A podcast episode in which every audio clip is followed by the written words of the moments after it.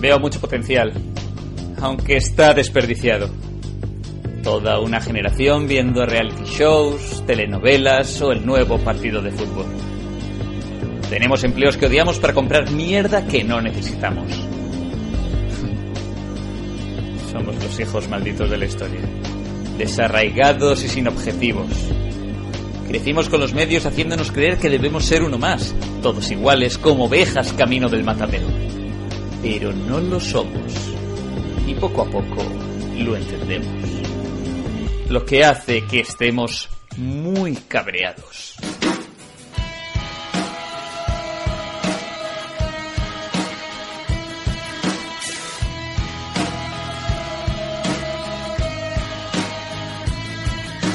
La primera regla de Hello Freaky es escuchar Hello Freaky.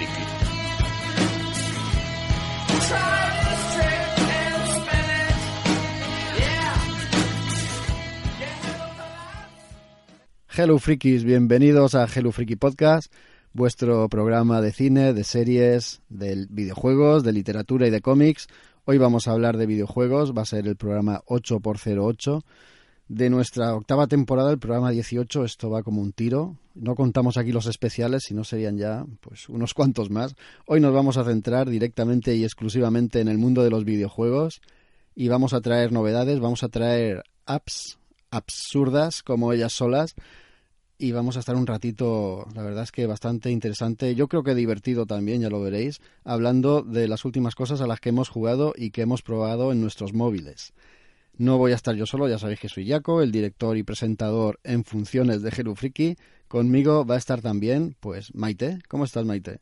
Hola compañeros, hola, un saludo a todos los oyentes.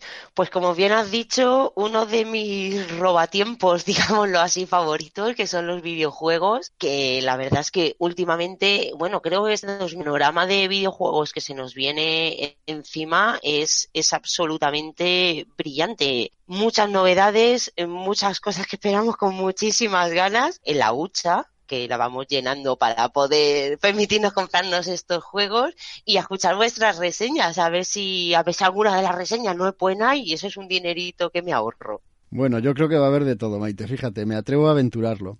Pero vamos a dar también la bienvenida a Daniel Collado, que está ahí esperando. ¿Qué pasa, Dani? ¿Cómo estás? Hello, frikis, ¿qué tal? ¿Qué tal, Jaco? ¿Qué tal, Maite? Pues aquí estamos. Yo hoy vengo contento y contento con los juegos que traigo porque como siempre me considero un viejo gamer y tal, pues hoy traigo dos juegos que son de estas novedades que comenta Maite, que nos vienen este año potentes, eh, pero además son dos juegos con los que me he sentido yo súper cómodo. Digo, juegues y sé jugar y todo. Maravilloso.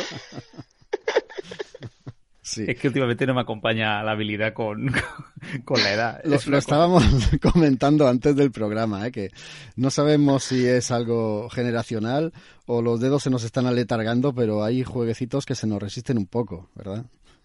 Yo digo, ponle un Super Mario de la Nintendo, de la NES a los chavalicos de hoy en día. Ni una dan, o un contra. A la segunda vez que mueren dice tengo que empezar desde el principio. ¿Tú te acuerdas? bueno, no te acordarás que tú eres muy joven, pero eh, Maite igual sí, del Abu Simbel Profanation, el Fantomas, eso, eso eran difíciles, eso que sí que eran juegos difíciles. Yo me ¿cuál era el, el juego este Cuphead? que la gente se quejaba de la ah, dificultad, que tienes que volver al principio, no sé qué, y yo siempre pensaba lo mismo. Pero sí que antes los juegos eran así, todos, todos estamos hablando de joder, Spectrum y, demás juegos, es que directamente no te dejaban grabar la partida. Y entonces, pues si te mataban, que habías perdido dos horas, pues dos horas que tenías que volver a empezar. no, no, a mí me lo decía un compañero hace poco del Bloodborne. Decía, es que me mataron y no sé qué, y tuve que volver a empezar desde... Pues, pues ya ves tú. lo más habitual del mundo.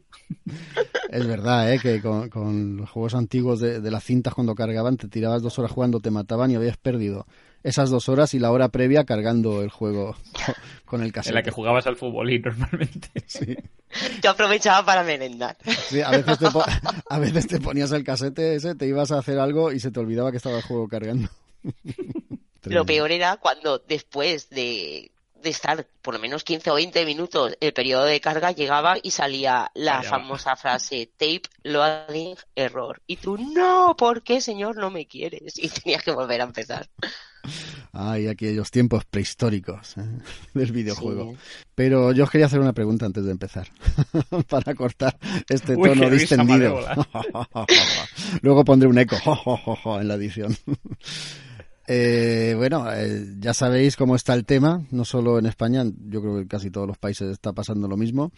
Y hace unas semanas se reunió el señor Trump, ese tipo tan agradable y cariñoso y carismático y tan querido, se reunió con algunas eh, distribuidoras, productoras y desarrolladoras de videojuegos para exigirles que rebajasen el contenido de violencia en los mismos. Una de las eh, compañías con las que se reunió fue Rockstar, que son los responsables del GTA. Por cierto, está a unos cuantos meses vista el Red Dead Redemption, la segunda parte, y ya hay rumores del siguiente GTA. Entonces, citarlos directamente, el presidente del gobierno de Estados Unidos, a esta gente, ¿pensáis que se les habrá presionado y que eso va a tener consecuencias en los próximos juegos. Por ejemplo, en el Red Dead ya, ya no sé si va a haber tiempo, pero en el próximo GTA es posible que rebajen el nivel. ¿Pensáis que hasta ese punto puede llegar la presión de, de un gobierno, de un presidente? A mí me recuerda a los tiempos del Carmageddon eh, que ocurrió algo similar y comenzó un poco la censura en los videojuegos y dijeron, bueno, no pasa nada. Cambiamos a los seres humanos por zombies y la sangre roja por sangre verde y ya no es tan violento. un GTA con sangre verde, vamos, le pego fuego al, iba a decir al cartucho. Oye, pero son muy de hacer esas cosas, ¿eh? quiero decir que, que parece que, que, con cambios de ese tipo, que, que son absurdos, eh, se elimina el realismo ¿no? de la violencia y ya parece que está todo resuelto. Cuando yo creo que violencia es otra cosa, no es que haya mucha sangre, no es que haya tiros y... Eh, fíjate, yo incluso diría que esto también lo veo en el cine actual, ¿no? Que, se están suavizando muchas películas. A mí me gusta mucho el cine de los 90 y creo que hay muchos detalles que últimamente se pierden, sobre todo en sagas eh, longevas, ¿no? como pues Terminator, Parque Jurásico y demás, que con el tiempo, bueno, Parque Jurásico es bastante blanco, pero Terminator, por ejemplo, con el tiempo ha perdido mucho ese punto, ¿no? Más violento y más, más sangriento. Y esto con los videojuegos, pues yo creo que ha habido mucha libertad últimamente. Pues uno de los que me impactó recientemente fue el último Resident Evil, por ejemplo, y no me lo puedo imaginar, hay según qué juegos que no funcionan sin esas dosis de violencia. ¿no? Estoy completamente de acuerdo contigo. Y es que también a veces nos fijamos en, en la violencia, lo que comentabais antes, pero es que lo extrapolamos. Mira, un ejemplo muy claro. Por ejemplo, la serie de Juego de Tronos. Eh, la gente se queja de que hay desnudos, pero no se queja de que hay violencia, porque hay violencia a mansalva. Pero bueno, si vemos tetas y culos, no, no pasa nada. Entonces, eh, me parece que el problema no está solo en, en, la violencia y que no lo considero un problema, porque estamos hablando de, de, un género de ficción. Es como si de ahora empezaran a decir que hay novelas que, que tienen mucha violencia. Mm, no me, no me parece lógico, porque más que nada para eso ya tenemos un control de, de edad. Eh, Peggy está para eso, Peggy 18, pues me parece que si eres adulto para conducir y eso, y para votar y para ya ser un adulto reconocido ante, ante la ley, me parece que el menor de, de los problemas es un videojuego. Y lo bueno es que la violencia se queda en el videojuego no, yo en ningún momento pienso que, ni un videojuego, ni una peli, ni una serie, ni un libro, ni nada inciten a la violencia. Yo no creo que nadie que haya visto eh, cualquier película, pues eso, GTA, pues coja y se coja el coche y diga, pues me voy autopista, a la autopista a liarla. Eso no, no es real. Yo pienso que si algún una persona tiene algún tipo de problema, no le podíamos echar la culpa a los videojuegos de, de que de que cometa algún acto o algún acto vandálico o ya directamente mate a una persona. Me parece que es simplificar mucho el problema condenando solo a un medio o videojuego, cine, serie, llamémoslo X me parece que es, es, el modo fácil de quitarte el bulto y echarlo y echarle la culpa a otro cuando yo pienso que el problema está de raíz, está en la educación y está en, en, eso más que echarle la culpa en videojuegos. Sí, creo que has dado, eh, has dado con la clave, ¿no? Es la educación, es un poco el, no adoctrinar, pero sí enseñar a la gente los valores adecuados. Yo lo que pasa es que me, llamaba la atención porque efectivamente siempre ha habido voces que se han alzado cuando algún juego se ha salido de madre o ha parecido más violento de, de lo que algunas mentes permiten. ¿no? Lo que me ha llamado la atención, como digo, es que sea el mismo presidente del gobierno de Estados Unidos que cite directamente a esas empresas para leerles la cartilla. Yo creo que no van a hacer ni puñetero caso, porque es de lógica lo que estáis diciendo y es que es así. Uno no se convierte en asesino ni en conductor kamikaze por jugar al GTA, igual que no se convierte en superhéroe por jugar a un juego de, Batman, al, al Arkham, ¿no? Es, tan sencillo como eso. Lo que pasa es que, también lo habéis dicho, es, es lo fácil, el mm, señalar a una industria que mueve tanto dinero y que es un blanco fácil. Al, al mismo tiempo entra dentro de un sinsentido y una estupidez absoluta, porque Trump está señalando a, las industrias de los videojuegos, seguramente también señalará al cine y a lo que se le pase por delante, pero no señala a la ley que hay en su, en su gobierno y en su país que permita que todo el mundo tenga armas. Es, algo totalmente absurdo. Irónico, sí, sí, es irónico. La verdad es que, a ver, yo creo, quizá un poco eh, en oposición a lo que comentaba Maite, es verdad que los culpables no son los libros, las series, las películas o los videojuegos, pero sí es verdad que hay, hay gente para todo, ¿no? Y sí que hay gente que, bueno, pues tiene determinados problemas psicológicos y se les incita, pero, pero no, no puedes estar planteándote eso constantemente, ¿no? Porque al final son una minoría y, estamos hablando de entretenimiento y el entretenimiento de las masas pues está pensado para las masas, ¿no? Eh, yo creo que además estamos curtidos cada vez más contra la violencia violencia bien entendida. También es verdad que hay que eliminar la violencia por la violencia, pero siempre y cuando pues tenga un, un objeto narrativo. Pues muy bien, sí me ha parecido muy bien lo que ha comentado Maite. Eh, está, para eso está la calificación por edades, ¿no? Tanto en cine como en videojuegos, como lo que no es normal, creo que ya lo comenté en un programa, por ejemplo, es que veas a un niño de 5 años que su madre le está comprando el Monster Hunter 3 y que a lo mejor tiene escena, bueno, lo que lo ponía, me parece que era Peggy 16, sin conocerlo la madera, pues no sé, coge este. Ya, luego si pasa algo le echarán la culpa al juego, ¿no? Pero al final hay un, hay un cierto control, lo que pasa es que la gente no, no lo contempla, pero esto ha sido siempre así. Siempre ha habido cine gore y siempre ha habido cine violento y siempre ha habido videojuegos que se podían salir un poco más de madre, pero no por ello nos hemos vuelto una sociedad más violenta. Y de hecho, bueno, somos lo suficientemente adultos para saber qué es ficción y qué es realidad. Yo soy la primera que leyendo Crosset, por ejemplo, que es una salvajada de cómic, te lo pasas como un enano y, y eso cogiendo el GTA cargándote gente, atropellándolo y todo, disfrutas como una enana, pero luego, por ejemplo, hemos hecho especiales. Es que además es que se me marcó sobre el holocausto y, y al ver imágenes y al ver y documentarme sobre hechos que han, ocurrido realmente, que está sacado de la realidad, eso a mí me marcó.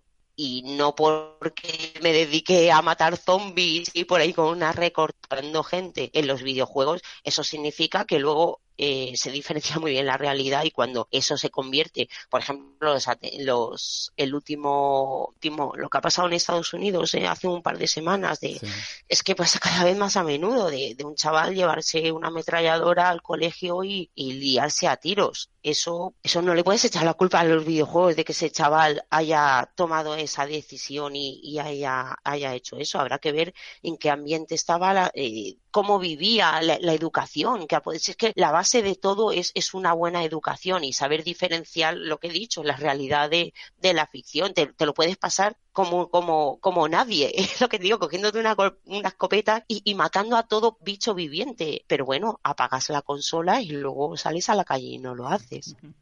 Precisamente te ayuda a evadirte del día a día, ¿no? Yo creo que yo creo que generaría más maníacos y locos un juego de Hello Kitty, ¿no?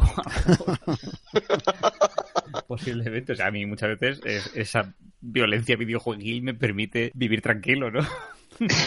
La verdad es que sí, desestresa muchísimo. Oye, y le hemos hecho un trabajito así de promoción sin quererlo al nuevo Far Cry, que va un poco de todo esto también. Así que ya lo jugaremos, lo traeremos aquí y vamos a hacer el programa, vamos a empezarlo porque tampoco hay que ponerse tan solemne. Yo quería reírnos un ratito, quería que lo pasásemos un poquito mejor de lo que lo hemos hecho en esta intro, aunque tampoco está de más de vez en cuando reflexionar sobre este tipo de cosas. Vamos a empezar con el programa, si os parece bien, y si no, me da igual porque empezamos de todas formas.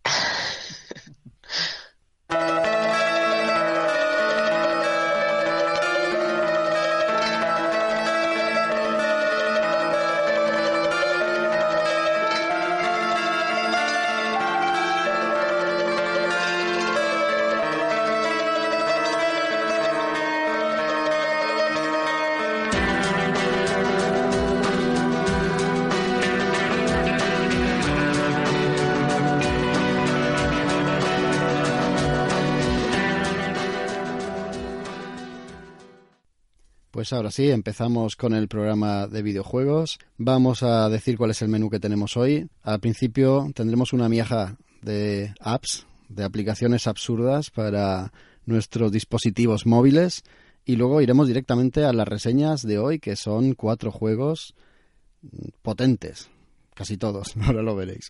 Empezaremos con Secret of Mana, luego con Shadow of the Colossus, la nueva versión para PlayStation 4 el último Dynasty Warriors, que es el 9, y terminaremos con el bombazo que es Dragon Ball Fighter Z.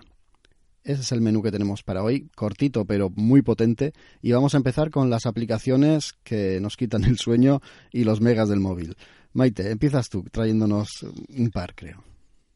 Eh, sí, mira, la verdad es que últimamente las, las apps que había traído son de aplicaciones que te prometen bueno, de todo, desde traductores, encontrar metales, encontrar tesoros, y luego vemos que realmente no funcionan.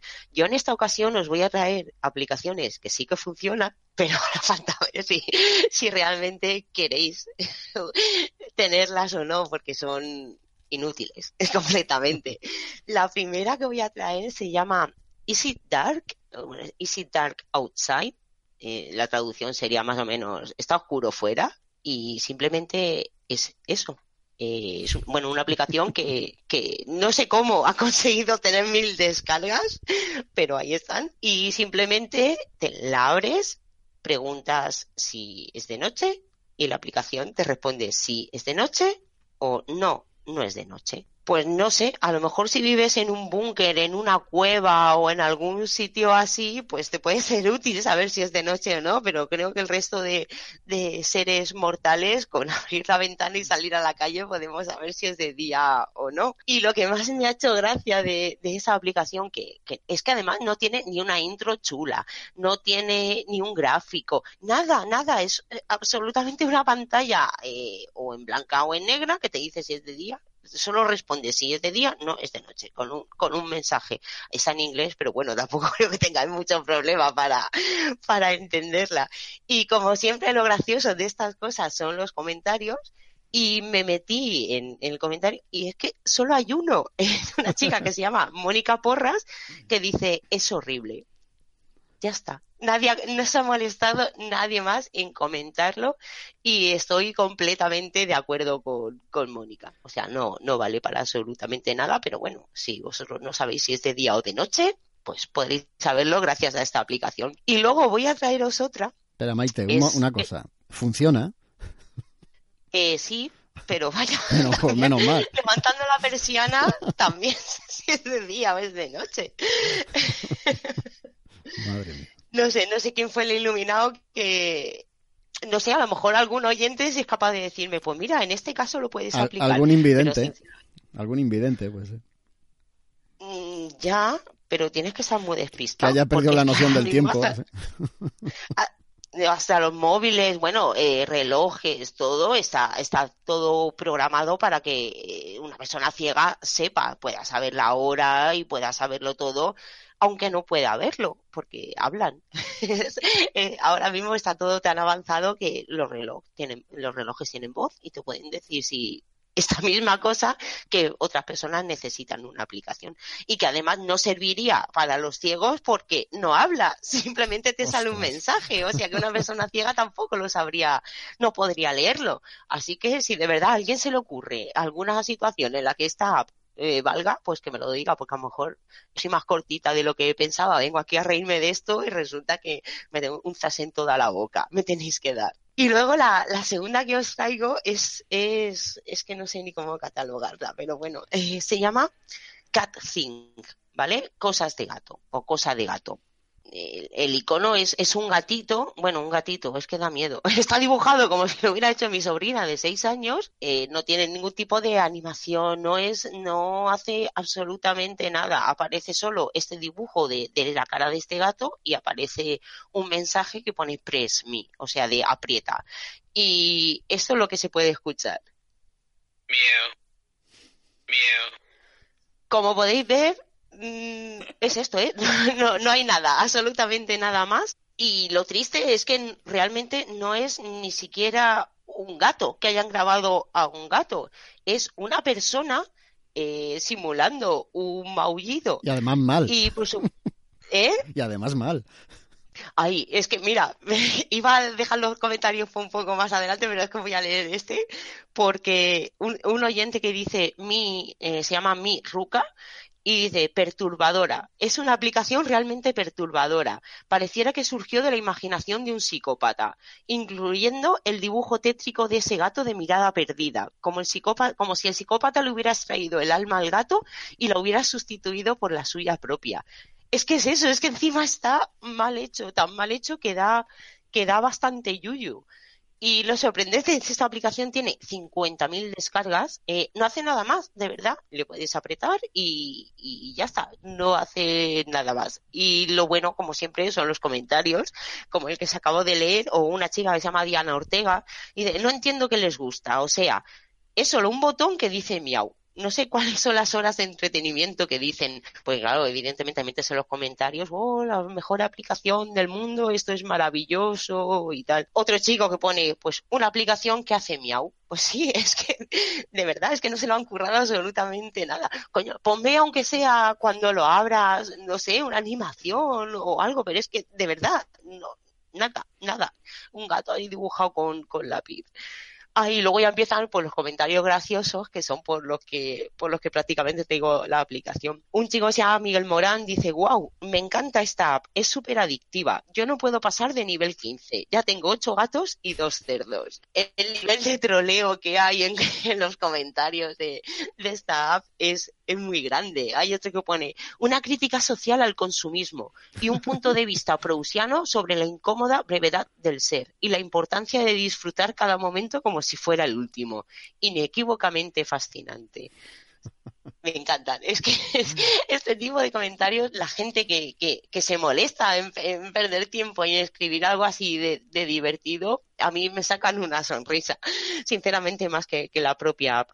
Otro comenta, impresionante, estupefacto. Este programador es un crack. Si no lo veo, no lo creo. Después de varios meses no salgo de mi asombro. Una experiencia inolvidable. Lo de blanquearme el ano después de esta experiencia es una pequeñez. Otro, otro, el último si queréis y ya. Eh, eh, Luis Humanoide comenta, hago hincapié en mencionar que el programador de esta maravilla tecnológica seguramente vino del año 3500. La era tecnológica se dividirá en dos etapas, antes y después de esta aplicación. Es una experiencia fuera de este mundo y más allá de las tres dimensiones. Si no me crees, pruébalas. Te ha hablado Dross y te deseo buenas noches y poco más que, que comentar porque la verdad que, que es que el propio título lo dice, apps cutres e inútiles y en este la de si saber si es de día o de noche no es que sea precisamente bueno, es que es cutre y inútil, es que lo tienen todo. Ambas, ambas aplicaciones, en mi caso, tienen de todo. No recomiendo ni que gastéis los megas en descargarla porque no merece la pena. Aunque, bueno, si queréis acostaros con este gatito haciéndoos miau durante la noche, vosotros es que, sabréis. Pero es que es un miau mal hecho, con, con desgana el tío, mal, como si no tuviera ganas ni de grabar la, la locución. Y es que encima la ponen y... Madre mía. Es, es horrible. Han, han tardado Ay. más y le han puesto más cariño en los comentarios que el tío que ha programado el casting. Hombre, es mejor que la soledad tener un gato virtual. No, este no. O sea, Mira, yo soy muy friki de los gatos y sabéis que, que a mí cualquier cosa que mira, me entretiene y los vídeos de YouTube a mí me tienen sanísima. Pero es que esto da hasta yuyu. Es que es verdad, es que piensas que este gato le ha pasado, ha pasado algo, porque un gato sano no, no maulla así. Miau. Mira, lo, lo has hecho tú mejor que el tipo que, que ha hecho la locución del Me Vela. motivado, sí. Es que no hay por dónde cogerla, ya está, ya está, no le voy a dar más juego porque es que no, no tiene Venga, venga, voy yo con la mía, que esta os va a gustar. Esta estoy seguro que me voy a quedar solo haciendo el programa porque vais a abandonar vosotros dos para descargar la app y poneros a jugar a este juego que traigo, totalmente gratuito, es lo más sorprendente. Un juego para móviles que se llama Hacho. Pero no Hacho, yo tendría que decir Hacho, Hacho, que nadie se me ofenda porque es literalmente murciano. es literalmente un juego de acción tipo arcade ambientado en escenarios murcianos. Me lo pido, me... Voy a leer. Voy a, bueno, antes de nada, voy a compartir la pantalla con vosotros para que veáis los gráficos que tiene el juego. Y ahora voy a hacer una descripción del juego, como pone en, en la aplicación. Sum- Huertanos. Sumérgete en el pellejo de un huertano murciano y recolecta los ingredientes necesarios para preparar unas buenas gachas migas. Por el... Espera que hay más. Por el camino encontrarás enemigos que intentarán impedirte que logres tu misión e incluso tendrás que impedir que te roben los melones de tu bancal. O sea, es tremendamente emocionante este juegazo en el que manejamos a un paisano de la huerta murciana con su fajín, ¿eh? su boina y sus pantuflas, armado con una vara y con la olla donde hace la cachamigas. Entonces el hombre va atravesando el bancal con un scroll horizontal de izquierda a derecha y lo primero que vemos, aparte de- de- del sembrado, vemos una, vemos una fregoneta con gitanos. Te has visto la marca, ¿no? Sí, Pegaso. Dame tu fuerza. dame, dame tu fuerza, Pegaso. Pone en la, en la fregoneta. Porque no es una furgoneta, es una fregoneta. Y de vez en cuando te sale una especie de rastafaris que son, de- de- son negros, con una cruz ahí al cuello, con sandalias, que te van a robar los melones o las sandías. Pone que son sandías, pero yo las veo triangulares, aunque igual son cajas de sandías, ¿vale? Aquí se ven mejor que en el móvil, en la pantalla que estamos compartiendo. Entonces, lo- estos tipos que parecen rastafaris cogen la con cara de circu- circunspectos y de fumados, cogen la caja de sandías y tú le metas con la vara. Hay un botón rojo en pantalla que al pulsarlo le metes con la vara. Los tíos tiran la caja y salen corriendo. Sí, hay que seguir avanzando porque el juego no, no, no es esto. El juego es recoger los ingredientes para las gachas migas, que están como si fuera el Super Mario, hay que saltar para recogerlas, ¿no? Están por aquí arriba, pero aquí no están, no se ven porque yo ya las he cogido. De repente nos sale el típico que todo el mundo conoce, el típico gallo que escupe fuego que hay en Murcia. O sea, en, en todos los bancales hay dos o tres. Y también dándole con la vara, pues nos, nos libramos de él. De vez en Buen cuando nos sale un final boss, que es una especie de cani, niño cani, con patas robóticas. es una cosa muy extraña. Que escupe rayos. Es, es peligrosísimo, ¿eh? Es peligrosísimo. Hay que cogerle las rutinas, como si se tratase de Dark Souls, y acabar con ellos a golpe de vara. Y si quieres salir, le das a la pausa y te salen dos mensajes. Apagarlo todo y te da la opción un pijo o acho sí. Ahí. El volumen de la música es una barra que se delimita, se sube y se baja manejando un limón. Todo, todo muy de la huerta, todo eh, muy, muy de la tierra y la pantalla de inicio pues la, la podéis ver compañeros, los que no os la podéis descargar o consultar en, en la Apps Store porque vemos entre tomateras y limoneros al gacho este de la huerta que está haciendo una gacha amiga de chuparte los dedos con el, su, con su tosinico, ¿eh? su pan, su hoguera y que eso, claro, lo tenéis que ir recolectando a lo largo del juego. Repito, tipo Mario, ya quisiera Mario tener este juego para él, ¿eh? recolectando con saltos doble salto, tiene doble salto, ¿eh? no te lo pierdas tú la rutina del juego, con dobles saltos y piruetas y cabriolas recolectando esos ingredientes. Pegas que tiene el juego, pues que eh, se mueve como si fuera un palo el muñeco. Pillarle el control es eh, directamente una odisea, es complicadísimo. Este juego tiene 100 descargas. Eso va a cambiar a partir de ahora. 100 A descargas. partir de, en cuanto acabe el programa me la descargo. Puede ser reseñada 101. Hello Freaky. Tiene 100 descargas, pero con una media de puntuación de 4,5. O sea que no está nada mal. Y los mensajes de la gente, pues voy a leer unos cuantos. No hay muchos, porque claro, con 100 descargas, pues ya me diréis. Cristina comenta, qué juego más guapísimo, me encanta. Estoy mega viciada a este juego. Me llevan loca las sardinas que tiran fuego. No puedo parar, sí, eso también muy típico de Murcia. No puedo parar de jugar, me encanta, lo recomiendo 100%. Otro, mi tía Laura y Josan, o Josan, me enseñaron este juego y mola muchísimo. Otro que pone, muy sutil, pone, me corro. Otro, po- Con unas juergas locas jugando esto. otro pone, fumadísimo. Hacho pijo, pone uno. Me ha encantado. Estoy viciadísimo. Mi récord 127 putacos. Me imagino quería decir puntacos. Quiero actualizaciones, por Dios. actualizaciones. Ay, Dios mío. El H 2.0. Hacho, qué guapo. Hacho, qué guapo. Engancha desde el principio. Gráficos y jugabilidad increíbles. Madre mía. 95 sobre 100 en Metacritic. Por supuesto es troleo. Y luego dice, me emocionó hasta la garganta. Firmado Sasa Grey. y así. Y así llegamos hasta un, hasta un comentario que pone más o menos, más tirando pa' menos. Los gráficos y los controles, una miaja cutres. y ya lo voy a dejar aquí porque de verdad, este, este juego solo le faltan trofeos para que me lo ponga yo entre mis favoritos. Espero haberos animado para que lo descarguéis. Si pasáis un buen ratico, pijo. Estoy triste porque no veo que no hay versión de iOS.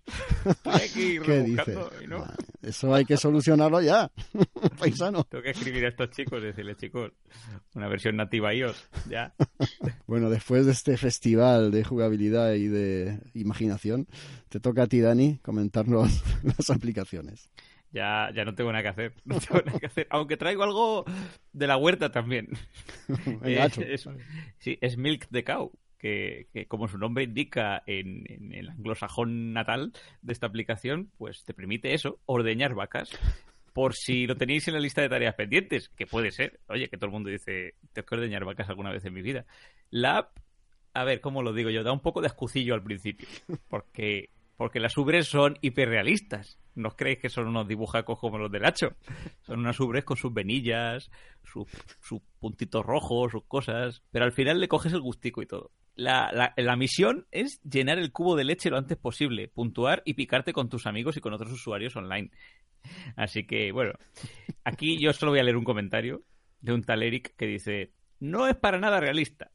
Está bien si quieres captar un poquillo lo que es ordeñar una vaca, pero hacerlo de verdad es mucho, mucho mejor. Normal, normal. Aún así no os desaniméis, urbanitas, que vivís lejos de las granjas, con Milk de Cow podéis sentir lo que es tocar unas ubres de vaca. Oye, Dani, ¿de- ¿de verdad se puede jugar online? Eh, sí, se puede competir. Dios. Se puede com- Hay ranking. A ver quién. Pero si lo buscáis, es que tienen sus, sus pinticas negras y su vellito, sus venitas. Madre mía. Qué cosica. Está bien el diseño. Bueno, tiene que dar cosa, tiene que dar mucha cosa, Dani. Bueno, la que traigo a continuación da más cosa. Se llama. Y también va de ordeñar, más o menos. Está la cosa hoy rural. Esta, bueno, esta no es tan rural. Esta, como la vida misma, se llama Pimple Popper y, y es la más guarrufa de las aplicaciones con las que os vais a encontrar en vuestra vida en el Play Store. Es, es una app que te permite, como su nombre indica también eh, en el inglés de Murcia, explotar espinillas. Así, así de asqueroso. Te salen dos dedicos en la pantalla y plash, así a, a- a lo torrente. Eso sí, ventajazas de esta aplicación. Ni duele ni mancha. Maravilloso. Es perfecto, y ya lo dice alguno en los comentarios, para novias que adoran sacar puntos negros y reventar granitos. Hay un, tipo que decía algo así como... A mí me sirve para tener entretenida a mi novia durante horas sin que me haga ningún daño. Yo lo digo, yo cuando mi chica se pone en modo tus puntos negros son un parque de atracciones, pues le voy a dar esta aplicación para que se entretenga. Debe ser un toque. No sé. Pero tanto como durante horas, no sé yo, ¿eh? Bueno, no te creas, ¿eh? Yo a veces me he visto ahí atacado durante muchas horas. De esto que tú estás viendo House of Cards y, y te están desollando vivo. en fin, la última que traigo, esta sí es ultra útil. Se llama Rampi. Creo que Maite ha dicho que la conocía. Sí, Esta, esta es muy interesante. Rampi te permite programar el momento ideal para ir a miccionar en medio de una película en el cine. De cara a que las escenas que te pierdes sean pues de esas que ni fu ni fa. Para que no pases por alto los momentos importantes de la cinta y dejes pues tu vejiga bien a gusto. Es útil a la par que raruna, pero me encanta la, su descripción en el market porque esta gente lleva nueve años desarrollando esta aplicación. Está súper actualizada y tiene una base de datos de 1.300 películas que actualizan cada semana. Hay que decir que se le ocurran un montón. Y tiene tres funcionalidades que molan mogollón. Eh, de hecho, una de ellas dicen sus desarrolladores que es la principal porque la gente, por la cual la gente se descarga esta. Una se llama ¿Se ha acabado la película o qué? Básicamente. Dice, Rampi te va a dejar saber de gratis atiende, no es premio ni nada, y sin ningún tipo de, de, de, anuncio de por medio ni nada, te va a decir si quedan escenas extra después de los créditos. Y además te va a decir si son buenas y merece la pena quedarse o no. Dice, mucha gente en todo el mundo confía en esta aplicación solo por esta So- solo por esta Esa opción. parte de la aplicación. Sí.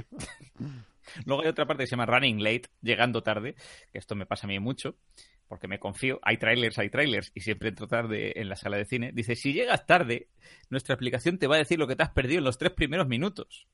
Dice, esta, esta información eh, es fundamental, por supuesto. Y luego tiene la última funcionalidad, se llama 3D User Poll, y es básicamente una um, encuesta en la que todo el mundo puede participar cuando ve una película para decir qué tal es la calidad del 3D de esa película. Sí, sí. Tienen una evaluación a nivel de 1300 películas en su base de datos de qué tal es el 3D. Increíble. Oye, pues esta, Yo- esta está bien, ¿no? Esta aplicación es, es útil, está bien. Está súper bien. De esto que estás en una película. "Ay, No me voy a ir a hacer. A mí me pasó una vez, me pasó con Sin City, una dama por la que matar, de, de que estaba que no podía, la vejiga estaba ya como un globo de feria. Y de esto que dices, Dios mío, podía haber ido cinco veces, porque es que lo que acabo de ver en los próximos 20 minutos no tenía ningún sentido. Me lo podía haber saltado perfectamente. Con esta aplicación no hubiese sufrido tanto.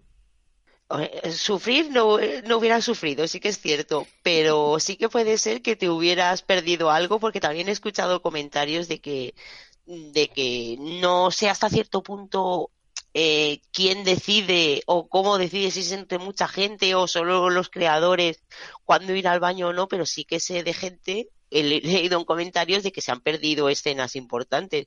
Y también te digo una cosa, si eres el típico que llega tarde, cosa que me pone nerviosísima, al cine y luego te pones a mirar en la pantalla del móvil, encima enciendes el móvil para ver qué es lo que te has perdido, te pelo. No te sientes a mi lado que te pelo. Pero yo te voy a decir una cosa, Maite. Copérnico murió por aguantarse el pis en una cena. Y, y mira, mira cómo comenzó la cosa y acabó muriendo por, enfer- por enfermedad de la vejiga. O sea que esta, esta aplicación salva vidas, así de claro. A partir de ahora ya la miraré con otros ojos. Lo tomaremos así. Además, con la duración que están tomando las películas de estreno, esta aplicación se está tornando absolutamente necesaria.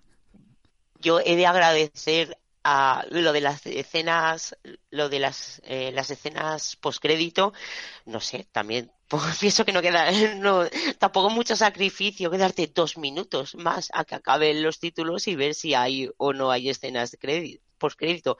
Y en esto quien lo ha hecho muy bien, muy bien, muy bien, muy bien ha sido Netflix, porque como te salta el siguiente episodio solo, eh, si ves que no salta durante la música es que hay escenas por crédito. Y yo sinceramente ahí descubrí las de Rick y Morty, porque las otras las veía en TNT y como las tenía grabadas, en cuanto salía la música la quitaba. Y cuando empezaron a pasar la tercera temporada por Netflix, al ver que no saltaban los episodios, dije, ¿y esto qué es? ¿Como esto qué es? Como que tienen todos los episodios tienen escenas por crédito y no lo sabían. Y eso sí que lo tiene, lo trae Netflix de serie, no hay que descargarse ningún, ninguna app ni nada y, y sí que te enteras y no te pierdes ni una más. Ay, si yo hubiese tenido esta app antes de ver Tomb Raider. La de pis que hubiera hecho. ¿Estás hablando de la nueva? Sí. ¡Ay, Dios! Quería ir a verla mañana. Bueno, luego hablamos cuando acabe el programa. Que estos son videojuegos. Aunque Tomb Raider tiene relación Claro, con por eso. videojuegos. Muy bien, muy bien. Bien traído, sí, señor. Vamos a pasar ya a las reseñas. Y la primera de todas, tenemos un, un tráiler. Lo que pasa es que los oyentes les va a pasar con todos los juegos, ¿no? Ellos van a escuchar música, nosotros sí que vamos a disfrutar de las escenas y, y de los gráficos tan espectaculares. La primera de las reseñas va a ser tuya, Dani, y se trata de Secret of Mana. Vamos a ver el tráiler. You seem to be in possession of the real mana sword. Uh, this is troubling. The legend says the sword can only be retrieved by a knight when the world is in peril. I've got big shoes to fill, but I'll protect the world like my mother and father. Why you're my number one subordinate.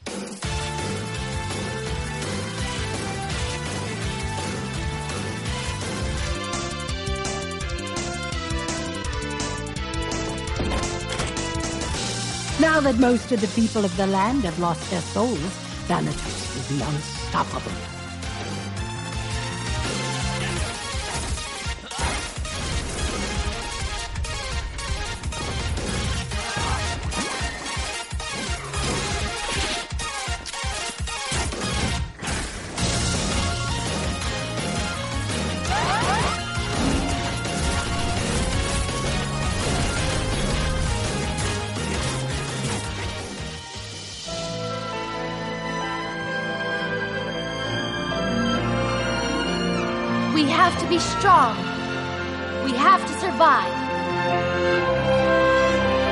Has lost its power. It must be restored. Oh no! This could get ugly!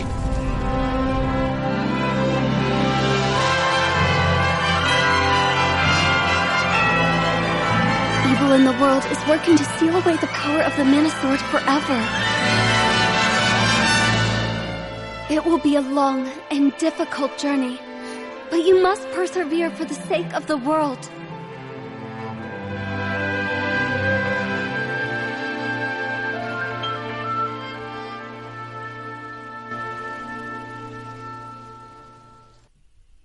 Ay, qué bonito y qué recuerdos. Dani, cuéntame cosas. Sobre todo eso, la nostalgia de Jaco. Sí, sí.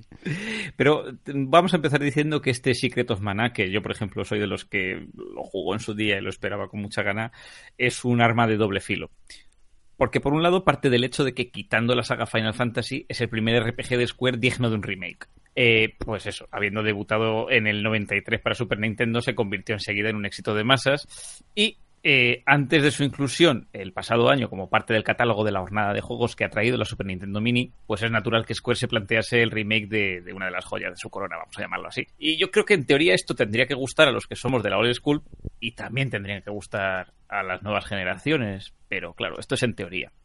Digo, el Secret of Mana de 2018, pues eh, comienza como lo hiciese hace 25 años. Pantalla en negro, logo sencillo en blanco, que luego nos muestra los tres héroes del juego, minusculillos ahí frente a un árbol colosal, y, empieza a subir la música orquestral de volumen, ¿no? Y nos prepara para el viaje. Y además es la misma melodía de, de Hiroki Kikuta, que ya sonas en el 93, ¿no? Pero, claro, comparada con la música sintetizada de los 16 bits, pues suena épica y te emocionas. Después comienza el juego y muchos gamers que ya están adaptados pues a la nueva generación de consolas, casi a la espera de la siguiente, pues se sienten muy decepcionados. Porque los gráficos, que es lo primero que te choca un poquito, pues están bien. Son 3D, sin duda. Es una mejora con respecto a los píxeles de antaño. Bueno, algunos somos muy retro, retro y nos gustan los píxeles. Pero no es el 3D al que nos tiene acostumbrado Square, entre otros. Por ejemplo, esto no es un Final Fantasy. Los personajes son muy sencillotes. Bueno, los oyentes no han podido ver el tráiler, pero en las animáticas, por ejemplo, al hablar, eh, no mueven los labios los personajes, a veces se superponen unos a otros fundiéndose sus polígonos cuando estás jugando, casi como si fuese un juego de, de PlayStation 2, pero muy limpio, eso sí.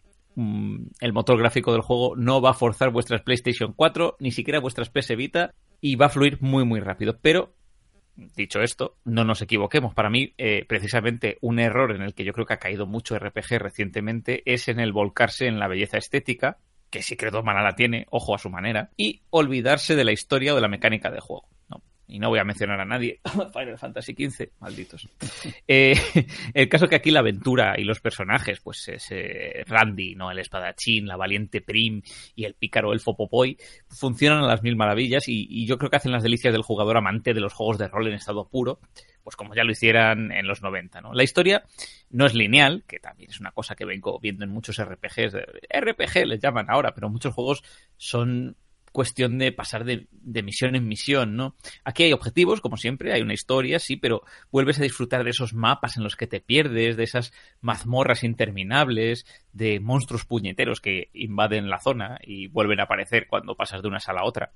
Mira, eso de hecho es un, una cosa que me llama mucho la atención porque ya estaba perdiendo un poco, por ejemplo, pues hablando de Final 15, es un mundo un poco sandbox, ¿no? Interminable, eh, continuo, aquí vuelves a tener esa cosa de entrar en una sala, pasar a otra sala, entrar en una cueva y como que das saltos de, de un punto del juego a otro, ¿no? Es RPG en estado puro. Y luego, pues hay detallitos. Los diálogos, todos, todos, están doblados. Hemos escuchado en el tráiler los que están doblados al inglés, pero yo, por ejemplo, prefiero mil veces, si se pueden elegir, las voces niponas. Los, los, actores japoneses, bueno, en primer lugar, le ponen muchísimas más ganas que lo que hemos escuchado y además creo que va muy con la estética anime del juego, ¿no? Escucharlo en, versión japonesa. Y, y luego los diálogos están traducidos y localizados al más puro castellano, que, que esto no lo tenía el Secret of Mana del 93, está súper bien. Y además con expresiones como churri o nasty de plasti y similares, ¿no? Que, que bueno, también van acorde con el modo de hablar de cada personaje, ¿no? Es una localización que al final, pues cuando juegas en versión original, cada personaje habla de una manera, ¿no? A mí me gusta que, que esto esté así, mientras no digan, y yo qué sé, habla más que José Luis Moreno o algo así. no me canta. Luego, además, Square nos da la opción de jugar con los nuevos arreglos musicales o, para los nostálgicos, con la banda sonora de la Super Nintendo, de la versión de Super Nintendo, que está muy bien también. Y la historia, que es lo chuli, eh, la historia no ha cambiado, ¿no? Tenemos a Randy, ya le hemos dicho, el espadachín, que por cosas del azar pues encuentra una espada mágica, pero al sacarla del río desata terribles bestias movidas por la magia del mana y por eso pues le expulsan del pueblo así. Has traído la peste, vete a tomar por rasca. Y el pobre Randy pues no dice que no, dice, vale, bueno, pues nada, me voy y emprende un viaje para acabar con estas criaturas y con su problema de una vez para siempre. Y uno de los grandes aciertos del juego yo creo que bueno, creo no, para mí es, lo hace súper divertido, es que si juegas con dos amigos más, pues puedes controlar a los tres personajes en cooperativo. Si juegas solo, los otros personajes te siguen automáticamente y atacan según tú les estipules la estrategia, ¿no? Pero eh, con amigos, pues estas estrategias, la exploración, el combate, al final se vuelve todo mucho más dinámico y mucho más divertido y es, es una risa, hay que decirlo. Contras, así resumiendo, pues ya digo, a nivel gráfico lo dicho. Eh, los personajes se superponen, el 3D es un poco básico, aunque ya digo, súper nítido y fluye a velocidad de vértigo. De hecho, el juego va a una velocidad a veces que, que te cuesta moverte entre menús. A nivel de juego, pues eh, precisamente estos menús son un poco desastre. Hacerte con ellos lleva un rato y sobre todo cuando en batalla tienes que manejarte a toda prisa, pues es, una puñeta porque a veces eliges la magia que no es y no ser el primero que le dé al icono de cubo de basura por error y borre todo el inventario con todos los objetos. Maravilloso. Pero bueno, en fin, ahí que soy un desastre. Mejoras que tiene. Mira, el auto guardado, por ejemplo, está muy bien. No lo tenía la versión del 93 y, y se hacía bastante más fastidiado el juego. Ahora, bueno, pues no tienes que recorrerte un camino eterno para llegar al final boss, sino que estás casi al lado cuando mueres. Y, también tiene un diario de juego que te da indicaciones sobre dónde ir a continuación, que no está nada mal porque anda que no me he recorrido yo bosques entre Pandora y el ombligo de Gaia, para adelante, para atrás, para adelante, para atrás, perdido, sobre todo al principio del juego. Y, no digo nada cuando dispones de tu dragón personal para moverte más rápido por el vasto mundo. Viene muy bien ese, ese diario de juego. Y luego hay un detallazo que me gusta mucho, que también yo creo que va a hacer las delicias de los más nostálgicos, que es el minimapa del juego, que aunque todo es en 3D, el minimapa te muestra el entorno conservando los escenarios pixelados originales. De hecho, yo me paso mucho rato mirando la pantalla y mirando el minimapa, mirando y comparando el trabajo 3D actual con, con los diseños originales, ¿no? Es súper chulo. Y en definitiva, pues yo creo que los puristas van a estar más a gusto y van a alimentar esa nostalgia mejor con la versión HD de la Super Nintendo Mini si es que consiguen comprarse una, ya sabemos que es complicado. Para ellos yo creo que no hay mejoras suficientes que justifiquen comprar este título y para los que se inicien en Secret of Mana,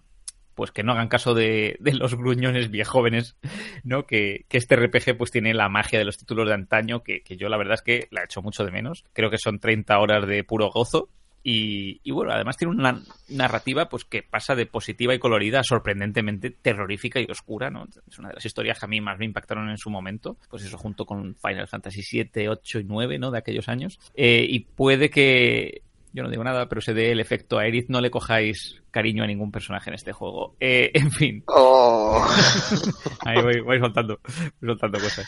En fin, yo creo que este Secret of Mana pues es el juego que era y un poquito más. ¿Podría haber sido mucho más? Dada la capacidad de las consolas actuales, pues sí, muchísimo más. Pero bueno, aún y con ello, pues es una aventura memorable y yo se lo recomiendo al que quiera disfrutar de un buen RPG divertido y que si se pone se lo juega del tirón. A mí me has picado, ¿eh? a mí me has picado muchísimo. Eh, he visto el, no lo había visto el tráiler, lo he visto ahora aquí cuando lo hemos compartido. Eh, me ha llamado la atención lo que tú mencionabas, la limpieza de los pues, de los personajes, de los escenarios tan grandes, viéndolos ahora en pantalla grande, tan grandes, tan coloridos y tan entrañables. Y además Por eso digo que no tiene a lo mejor las texturas hiperrealistas que tienen algunos juegos actuales, pero, pero el detalle está muy, muy, muy trabajado. Lo que dices tú, la paleta de colores, la limpieza y, y sobre todo con esa nitidez que vaya tan rápido el juego, tan fluido, es, es da gusto, ¿eh? Sí, pero que no se pase de rápido. Te lo digo porque ahora estaba yo unos meses haciendo recuperación de juegos de este tipo, ¿no? Eh, juegos de rol japoneses que no llegué a terminarme en su momento y los recuperaba ahora. Lo hice con el Final Fantasy XII y el Final Fantasy XII se mueve a, a, dos por. O sea, tú vas por la ciudad recorriéndola y el muñeco va como si fuera una película esta de Charlotte, ¿sabes? Y me, me pone muy nervioso eso. Eso no pasa aquí, ¿verdad? No, no, no, Va fluido. O sea, yo creo que la palabra es fluido. Eh, de hecho, incluso los combates son casi lentos. O sea, para un ritmo adecuado, ¿no? tiempo real a uno por. Lo que a mí sí me, me da mucho mucha rabia es eh, el manejo en los menús, o sea, de verdad los inventarios son un pifostio, un poco... Yo creo que es que le faltan a veces instrucciones al juego. Eh, no son intuitivos, ¿no? Ahí la experiencia de usuario no es la más adecuada y, van muy rápido, o sea, te, están basados como en ruedas, entonces vas girando y vas cambiando de unos objetos a otros tan rápido que a veces te equivocas, de verdad. Y lo de dar al, borrado y borrar el inventario y eso sin querer, te puede pasar con, con facilidad. O sea, yo soy torpe, pero de verdad que, que no es difícil que ocurra. Sí, si a ti te ha pasado, a mí me pasaría constantemente. Lo que me ha llamado más la atención de todo es el hecho de que pueda ser cooperativo. Eso casi me ha, ha sido definitivo para mí para decantarme por él. ¿eh? Yo estuve jugando este fin de semana con, con un par de amigos y me lo pasé, pero pipa. Eh, o sea, te cambia la experiencia de juego claro. totalmente. Además, es que yo no recuerdo. Yo soy de los que siempre he dicho, oh, ¿cómo molaría que un juego de rol, que un RPG se pudiese jugar en cooperativo, ¿no? Porque eh, soy de los que muchas veces juega con amigos, uno juega y otro es boyer. Sí. Entonces, el que todos puedan participar, ¿no? Y uno diga, ay, espera, que nos dejamos algo por aquí. Ay, vuelve aquí, ¿qué tal? No sé qué. Es muy, muy divertido. Yo es que como no conozco ni, ni el anterior ni el nuevo, casi mejor estaba escuchando a ver por dónde venía eso, porque no era un juego que, que conociera, y, estaba escuchando la reseña de, de, Daniel atentamente, y es que me ha pasado exactamente lo mismo que a ti. El modo cooperativo es lo que, lo que me ha picado. Porque sí que es verdad, Final Fantasy son juegazos, pero claro, eh, definitivamente los juegas solo y tener la oportunidad eso de quedarte, quedar una tarde con los amigos y echar una partida, eso sí que lo he hecho, lo he hecho bastante de menos y me gusta que esta opción esté en este juego. Y picarte cuando llega un Final Boss y, ay, ay, ay, y decir, no, no, no, acorrálale, no, no, ¿qué hace? ¿Qué hace? Cúrame, cúrame, ¿no? que me mata mi hijo, güey. Qué guay. Es muy, muy, es muy realista, la verdad. Venga, vamos a pasar al siguiente que es el Shadow of the Colossus.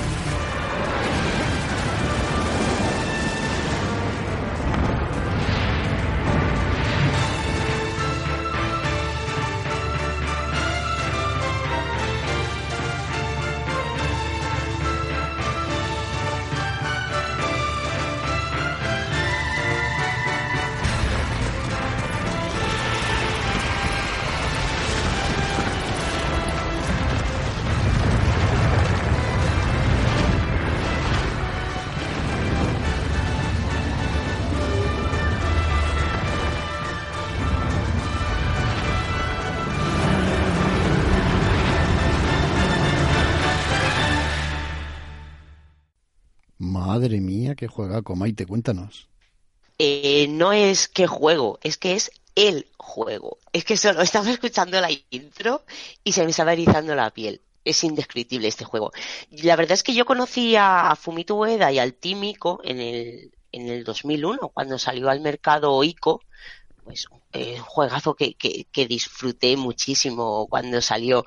Luego, años más tarde, en el 2005, salió Shadow de Colossus, que por supuesto me compré. Y deciros que para mí jugar este juego eh, fue toda una experiencia. Además de que, de que gráficamente era una absoluta maravilla, la historia en sí era buenísima. Y sinceramente es, es el tipo de juego que, que más me gusta, porque mezcla una parte más pausada, tipo plataformas, para llegar a los sitios a los que tienes que ir, y lo mezcla con acción y pelea pues enfrentarte a los enemigos y a, los bosses finales. Luego, diez años más tarde, salió The Last Guardian, que ya os hice la reseña del juego en el programa, que lo estuvimos comentando, que por supuesto otro juegazo que me dejó con la boca abierta. Yo cuando yo me enteré que Blue Point Games iba a remasterizar este Shadow the Colossus, mmm, os voy a reconocer que es que no me hizo ninguna gracia, ¿vale? Sí que es verdad que esta compañía ya remasterizó otros juegos como el Uncharted, el Metal Gear Solid y el, el God of War, ¿vale? Y además con, los resultados fueron bastante buenos y la gente quedó muy contenta. Y aunque la, la noticia de, esta remasterización decía que el propio Tímico iba a supervisar el trabajo de Blue Point Games, pues yo sinceramente no las tenía todas conmigo. Y no sé, es como cuando ves alguna película clásica que, que te gusta tanto y hasta cierto punto te marca, en no te gusta que nadie, que nadie te toque ese trabajo. Y yo no quería que nadie me tocara este juego. Pues nada, salió el 6 de febrero, salió al mercado, eh, salió un remake para PS4 y para PS4 Pro.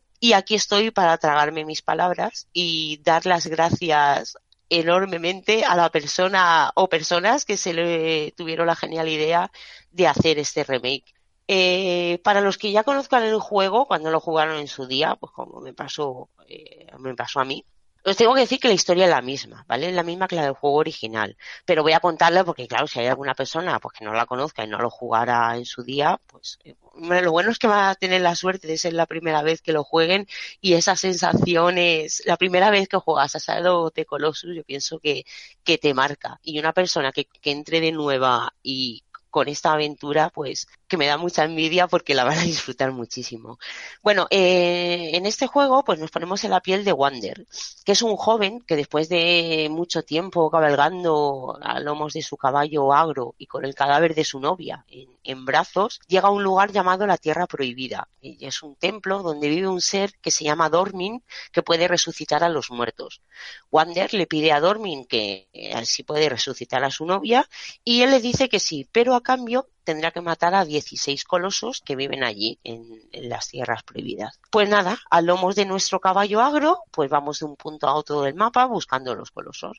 Para ayudarnos en esta tarea, pues tenemos una espada, que cuando la levantamos en un lugar soleado, pues el reflejo del sol nos marca un punto en el mapa, que es donde están escondidos, y nos mandan el camino y es donde tenemos que ir. Una vez que los hayamos encontrado, que aunque sean gigantes y sean colosos, os digo que a veces es bastante difícil encontrarlos, pues con la ayuda de la espada y haciendo lo mismo, levantándola, tiene, hay que encontrar sus puntos vitales, ¿vale? Son unas marcas, como una especie de sellos que tienen los colosos por su cuerpo y tienes que llegar a esos, a esos sellos, darle varios espadazos hasta acabar con ellos. Y aunque esto parezca fácil, pues eh, no es para nada, no es para nada fácil porque cada coloso es diferente.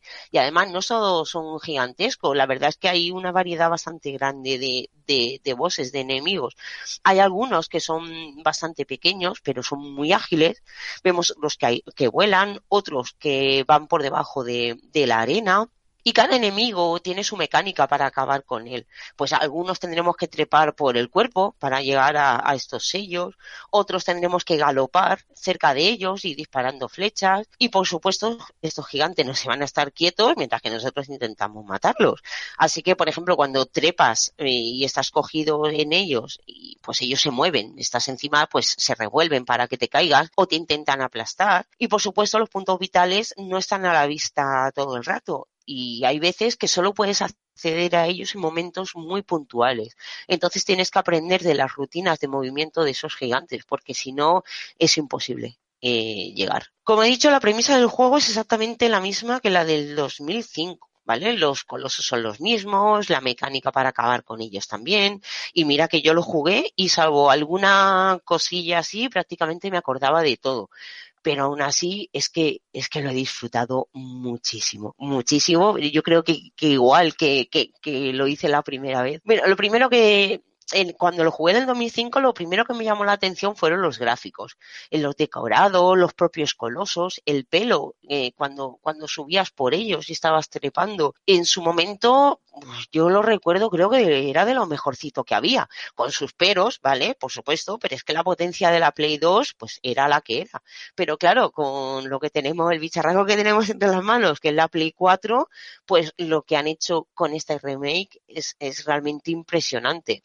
Bueno, mira, antes de seguir, lo que quiero dejar claro es que, que, en este juego no solo se han dedicado a mejorar los gráficos que ya estaban, eh, es que han vuelto a hacer el juego otra vez, completamente de cero. Sí que es verdad que es muy, muy parecido, ¿vale? Pero le han añadido muchísimos detalles a los escenarios y, a, por supuesto, a los colosos y, y lo han, los han mejorado muchísimo. El pelo, que, que ya os he comentado antes, que, que, me sorprendió mucho y que además es una pieza muy importante para los combates, pues eh, te deja con la boca abierta cuando, cuando lo ves en, en, en, este juego de Play 4. Sobre todo eh, la fluidez con el que se mueve. Yo creo que los videojuegos de las cosas más complicadas que hay es, es el pelo y el agua. Pues aquí es increíble cómo se ve. Los escenarios también es que parecen postales. Vemos, además que son muy variados. Tenemos desiertos, tenemos montañas. Cuando estás en un bosque y la luz se cuela entre los árboles, los lagos, los, los grabados en los templos, en, la piedra que, tienen los templos, que ahora se ven con muchísimo detalle. Es que incluso, eh, bueno, los templos y lo que son las localizaciones así están, se ve que están bastante de, deterioradas. O sea, no sabes lo que realmente que ha pasado, pero ves que está, que están regebrascados, le faltan partes, ¿vale? Pero ves en las grietas de las piedras, es que ves hasta plantitas que están naciendo de ahí. Bueno, y el personaje, el propio Wander, pues cómo se mueve ahora, eh, los movimientos son muchísimo más fluidos el detalle de la ropa, la armadura, pero lo que se lleva a la palma en, este juego es que son los colosos, porque nunca los habíamos visto así, tan cuidados, y, es que tienen, es, que tienen un acabado perfecto, es que no, es que no lo puedo describir de otra manera, ¿vale? Y mira, una cosa tan simple, ¿vale? Vas al lomo de, de, del caballo de agro y te pones a galopar, ¿vale? Pues la cámara baja y se pone hacia como a nivel de la, de, la tierra. Y ves cómo la hierba se mueve entre las patas. Eh, es que algo tan sencillo como eso te, te, deja, es que te deja maravillada con la boca abierta. La ambientación está súper bien hecha y eso hace que te metas mucho en, enseguida dentro del juego. Y todos esos detalles, esos es eso, ya no es que han añadido detalles a, a los escenarios, es que muchos los han, los han modificado. Eh, pequeño, porque realmente lo, lo reconoces enseguida, pero sí que ves, ay, esta luna, por ejemplo, ves una, en la propia entrada ves una luna llena preciosa, mientras que caballa, mientras que cabalgas de noche, y dices, esta, esta luna no la recordaba, o no la recordaba así, con, con tanta definición, y, y eso hace, le ganan muchos puntos al juego para que te meta en la historia, porque es que esos detalles añadidos hacen que realmente te sientas. Es que estamos en un mundo de, colosos, de gigantes, y, y ese detalle al, al, a los escenarios eh, realmente te crees que eres pequeñito y, y esa sensación de soledad que tienes de, de, estar completamente solo está muy, muy, muy bien transmitida en el juego como os he dicho eso, los colosos son los mismos, pero además eh, los tienes que atacar en un orden preestablecido. No tienes ninguna libertad para ir de uno, de uno al otro. Lo bueno que tiene este remake es desde el principio tienes la opción de jugarlo en difícil, ¿vale? Que el juego original no se podía y antes había que desbloquearlo. Así que si ya conoces el juego, lo has jugado, puedes jugarlo en modo difícil y que directamente, aunque lo conozcas, sea un reto, porque jugarlo en difícil es, es difícil, la verdad para ir de un gigante a otro, pues la verdad es que no solo vamos a, caballo, porque hay zonas donde tendremos que nadar, hay que saltar, trepar, como, como si fuera un juego de plataformas. Por el camino hay escondidos unos santuarios donde te pones de rodillas y rezas y así recargas la vida y además guardas la partida. También por el camino hay árboles de frutas que cuando los coges nos aumentan la barra de la vida y lagartijas que cuando las matas y, y desaparecen y se les queda la colita. Y cuando coges esa cola pues aumenta la resistencia al, al trepar cosa que luego os comentaré, pero agradeceremos. Lo que sí que es exactamente igual que el otro juego. No esperéis unos escenarios con personajes con los que interactuar, ni lugares donde comprar o vender o, misiones secundarias. En este juego estamos completamente solos y por eso el también que, que lo hayan mejorado tanto eh, consigue realmente transmitirte esa sensación de la misma soledad que siente, que siente Wander, porque es que ni siquiera hay música ambiente mientras buscamos a los colosos. Solo escuchamos los pasos, el viento, el galopar de agro, la respiración o nuestros jadeos cuando saltamos y vamos de un lugar a otro. Yo sé que para muchas personas esto es un punto negativo, ¿vale? Porque tenemos unos, unos escenarios maravillosos, preciosos y que están completamente vacíos. Pero es que para mí es un gran acierto, porque esa sensación de soledad desaparecería si se hubiera hecho un mundo con más personajes. Y bueno, y es que, eh, sinceramente, es que el juego sería otro, no sería el mismo Shadow de Colossus. Y bueno, y cuando consigues encontrar a uno y te pones delante de él, pues lo que sientes es, es, indescriptible, porque es que realmente parece que estén vivos. Es que ves a la perfección los pliegues de la piel, las pezuñas, los detalles de las alas, incluso el polvo que, que levantan cuando se mueven. Es que todo es, es, es más real que, que, nunca. Es que nunca se había visto así con esa definición. En muchas ocasiones eh, los puntos vitales están en lugares a los que no podemos llegar desde el suelo. Y sí que, como os he dicho, tenemos que trepar, eh, agarrarnos a ellos en el pelo o, en, por ejemplo, en sus alas o en ciertas partes de la armadura para poder llegar hasta los sellos. Pero mientras que trepamos hay que tener cuidado porque tenemos una resistencia limitada. Mientras estamos colgados tenemos un indicador una barra que nos muestra el aguante que nos queda. Por eso he dicho que es muy conveniente que vayamos por ahí buscando lagartijas y, aumentemos esa barra porque de verdad que lo agradeceremos.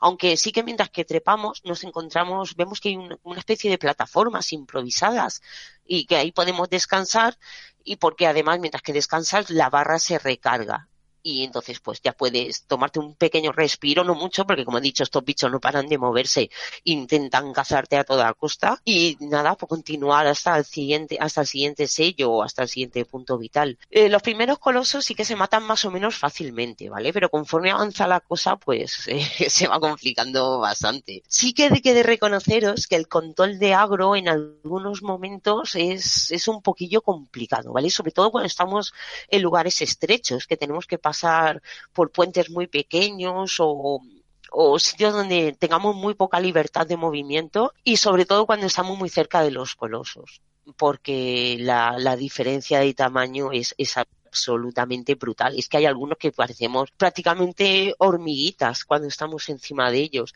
Pero también os digo que no es algo que ocurra muy a menudo y por supuesto ni te estropea la experiencia del juego, ¿vale? Yo que soy muy toca narices y bueno, también si, si veo algo así que me causa un poquillo más de, no problema, porque realmente no es un problema, pero que, que te molesta un pelín, pues igual que digo las cosas buenas, pues también tengo que decir las malas.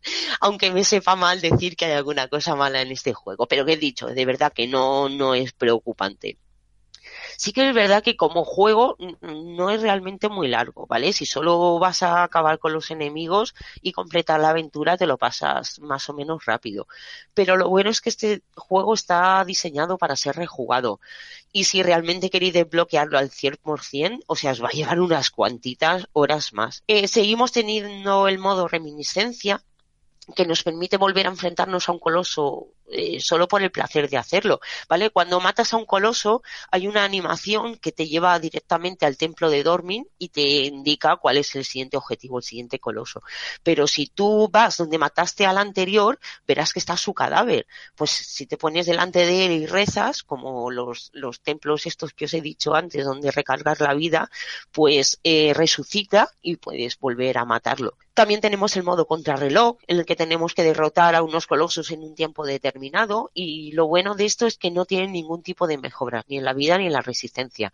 Es a pelo, ¿vale? Pues tal como, como comienzas el juego, ahí sí es como te, te lo tienes que pasar. Y lo bueno que también tiene es que si te pasas el juego en modo difícil, pues hay una recompensa, porque si matas un número determinado de codorsos en esa dificultad, pues se desbloquea una galería de arte con ilustraciones de, de los personajes, de escenarios, y vemos imágenes chulísimas que a mí me dejó con la boca abierta donde se ve la comparación del juego del PS2 y este. Y que si sois fan del juego como yo, pues eh, os, os, va, os, va, a encantar porque yo desde que lo jugué en el 2005 no lo había vuelto a jugar y entonces lo recordaba de otra manera. Ahora cuando lo tienes delante ves esas carencias, bueno, más que nada porque evidentemente han pasado muchos años ya y tanto las consolas como el software para desarrollar juegos ha avanzado muchísimo, pero aún así el mérito que tiene cuando salió en, PS2 es que yo creo que, que, exprimía la consola al máximo. Pues aún así cuando lo ves comparado con este, eh, te quedas con la boca abierta, es que Es que no hay a los que a los que hayamos jugado este juego es que es un juego que te toca el corazón, por lo menos a mí y es, es imposible hablar de él sin, sin verme tan afectada porque, porque me marcó. A mí es uno de los primeros juegos ICO, como os he comentado, es un juego que me marcó y por supuesto los dos posteriores me pasó lo mismo.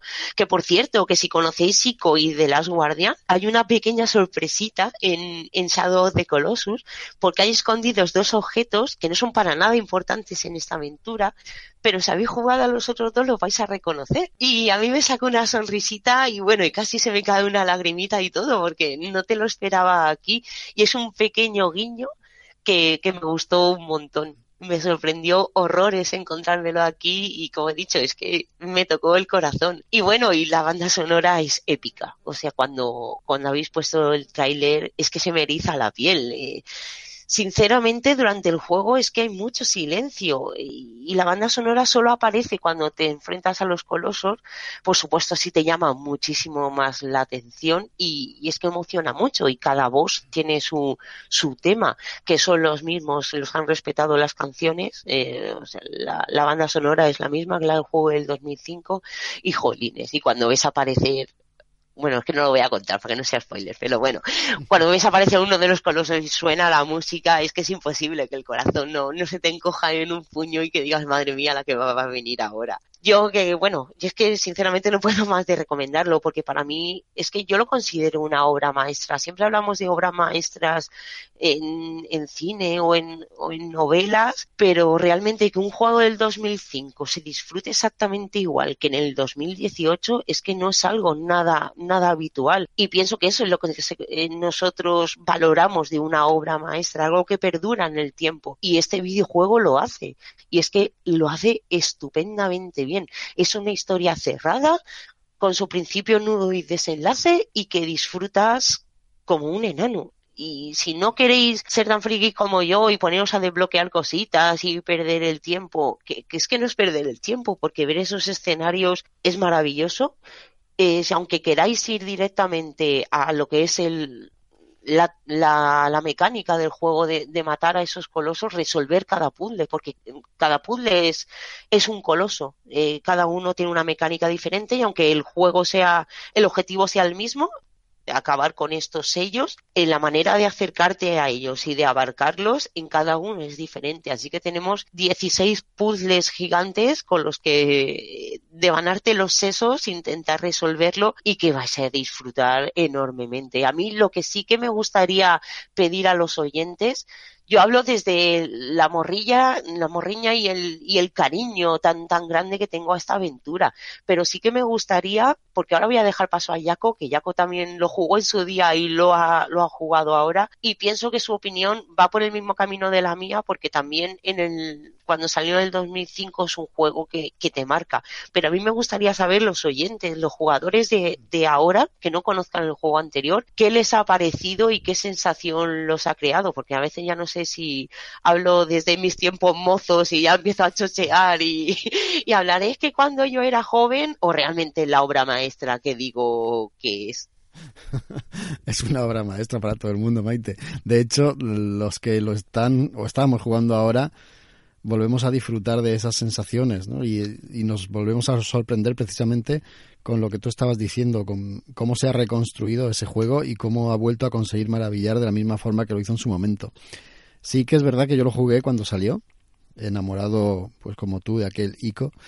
Eh, lo jugué cuando salió el Shadow, pero luego lo volví a jugar en Play 3 y en Play 4 volvió a salir también. Esa remasterización que hicieron mmm, ya no era lo mismo, ¿no? Porque sí que es verdad que había pasado el tiempo, los gráficos ya no estábamos acostumbrados a otro, tipo de gráficos y esos gráficos sorprendentes para su tiempo ya no lo eran. Y cuando salió esa noticia de que iban a volver a, hacer el juego, que lo iban a remasterizar, que iban a, a partir desde cero, tampoco se, se acogió muy bien. ¿eh? Lo que te pasó a ti fue extensivo para casi todos los que amaban el juego. Pero es que el resultado es totalmente sorprendente. Yo no lo he jugado entero. Me he pasado, creo que son tres o cuatro colosos. Y la verdad es que eh, eh, es eso, son sensaciones. Este tipo de juegos es lo que es lo que transmite. Los juegos del señor Fumito Ueda es lo que transmite, ¿no? Sensaciones, la sensación de, de pequeñez, de, de, tener que enfrentarte a ese ser tan tan exageradamente enorme, pero al mismo tiempo no ves maldad en ese ser, ¿no? Tú, estás siguiendo una misión y, casi lo estás destrozando, estás acabando con él, pero con tristeza, ¿no? Es una, un sentimiento encontrado ahí muy difícil de explicar, ¿verdad? Sí, eso es, es completamente cierto. Era algo que quería comentar y, y, se me pasó, se me ha pasado por completo, menos mal que lo has dicho tú, porque es que los ves ahí, son tan bonitos, y es que realmente ellos no están haciendo nada, ellos viven ahí y entonces tienes que ir tú a matarlos. Que vale, que en cuanto ves que sacan un, un arma más grande que un edificio de 20 plantas, dices, vale, sí, está bien, eres tú o yo te tengo que matar. Pero en principio es que te da lástima. Yo sinceramente, cuando además, cuando das el último estacazo que ya acabas con la vida del coloso, eh, pasa en cámara lenta. Y encima se recrean más en la muerte del coloso. Y mientras que la gente, guau, qué guay, lo he matado, voy a poner el siguiente, yo decía, míralo, qué lastimica, si es que no hacía nada, si es que estaba ahí viviendo y haciendo sus cosas de coloso, yo qué sé, lo que harían, pero da muchísima lástima tener que, que, acabar con ellos, pero claro, eres tú o yo, y por supuesto lo matas por un bien mayor, que es que tu novia reviva, que eso es bastante importante, pero me da mucha pena, es que, a ver, sé lo que voy a decir ahora mismo, es horriblemente cursi, pero es que es cierto, es que este juego no lo juegas con el mando, es que lo juegas con el corazón, porque es un juego que te toca el corazón. Sí, es, es una obra de arte. Dani, tú lo has jugado también, ¿a que sí? Yo no lo he jugado. Yo... es uno de esos juegos que tengo ahí en la espina clavada, ¿no? Y, estaba deseando que llegase este año este remake y fíjate, yo mi pregunta iba a ser fundamentalmente y sobre todo pues eso después de, de haber jugado este Secret of Mana también y haber visto que, que han duplicado el juego, digamos, un juego de hace 25 años, con sus pros y con sus contras, yo le iba a preguntar a Maite que si esta nueva versión ha aprendido también un poco de sus errores y aparte de ser espectacular en el apartado técnico y visual, también había pulido los posibles fallos o, o mecánicas de juego, no, no ya fallos, sino mecánicas de juego que se han quedado un poco obsoletas, ¿no? Y, y lo ha mejorado. O es calcado al de 2005 es absolutamente calcado, pero claro, es que lo he dicho antes, es que la potencia de la Play 2, es que realmente yo pienso que este juego ya de por sí era demasiado ambicioso para la Play 2. Entonces, sobre todo eh, con las diferencias de tamaño tan absolutamente brutales, eh, hay problemas. Había en el 2005 habían bastante más problemas. Ahora se han corregido muchos, pero sí que es verdad que puntualmente, sobre todo hay veces que, que agro cuando lo tienes que llevar por, por, ciertos caminos así un poco más peliagudos cuesta un poco y cuando tienes el coloso a tus pies es que eh, la diferencia de tamaño sigue siendo tan tan abismal mm, más súmale la cantidad de detalles. O sea yo no sé los recursos que comerá que se comerá de la Play 4 en mover lo que es el pelaje de creo que también lo comenté cuando cuando hablé de, de Last Guardian, o sea, los recursos que debería de consumir eh, trigo que era el, perrillo este, perrillo que parecía un gato, que era tan bonito, eh, los recursos que debería de comer de la consola, pues yo pienso, a esto le pasa lo mismo, porque como he dicho, es que el, juego es, es el pelo de los, de los colosos es, es un elemento clave, no, eh, fundamental en el 50% de ellos. Y lo ves la fluidez con el que se mueve, cómo el pelo le afecta que tú estés encima o no, la sensación del viento y que esté tan logrado, pues eso también tiene que, consumir muchísimos recursos y sí que hay veces que afecta al punto de la cámara en el que esté. Eh, el que la quieras mover. En, hay en ciertas direcciones que son un poco más difíciles. Pero como digo, que no es nada ni preocupante ni que te, ni que te estropee el juego para nada. Sí que es verdad que dice, ah, no, leche, pasa por aquí, venga, que tú puedes. Y, pero bueno, nada, son momentos muy puntuales. Eh, es tanto, tanto, tantísimo lo que tiene de bueno que este pero es, es una minucia. Sí, Me lo compro. Sí, para, sí, sí, sí, eh, sí, y si no te lo compro yo, de verdad, pero este es un, sí, sí, es un indispensable para, para cualquier jugador. Para bien o para mal, este juego está rehecho a imagen y semejanza del antiguo. O sea, yo mm. me acuerdo en el antiguo que el movimiento de agro era desesperante. Aquí también pasa, pero eh, es cierto que es, es lo de menos. Conserva las mecánicas de juego que no son para nada obsoletas, porque son mecánicas tan simples como el salto, el mantenerte agarrado y luego darle los espadazos. No, no tiene otra cosa. Y con esa simpleza también también sabe jugar y aprovecharla al 100%. Una ventaja que tienes, Dani, es que el juego está bajando de precio de manera exponencial. O sea, van pasando las semanas y va bajando. No, no sé a cuánto estará ahora, pero yo creo que ya va por la mitad de lo que salió. ¿eh? Lo mismo en dos meses lo ponen gratis en PS Network. Madre mía. Yo soy de los que se compra un juego y al mes siguiente sale gratuito. Sí, a mí me pasa igual.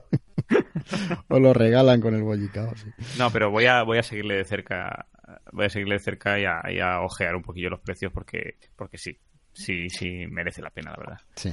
Y luego, mira, pues simplemente por curiosidad, si queréis en, el, en YouTube podéis poner, porque hay comparativas de imágenes eh, del vídeo del 2000, o sea, del juego del 2005 al de ahora y tenéis una imagen con la pantalla partida y a la misma vez estáis viendo los dos juegos. Eh, veis que es exactamente lo mismo, pero no es para nada lo mismo. O sea, no, no él. Si este juego ya tenía alma, pues con esta eh, es doblemente disfrutable y vais, vais a ver estos pequeños detalles que yo digo, pues la luna, mientras que galopáis, o el detalle de, la hierba, cómo se mueve.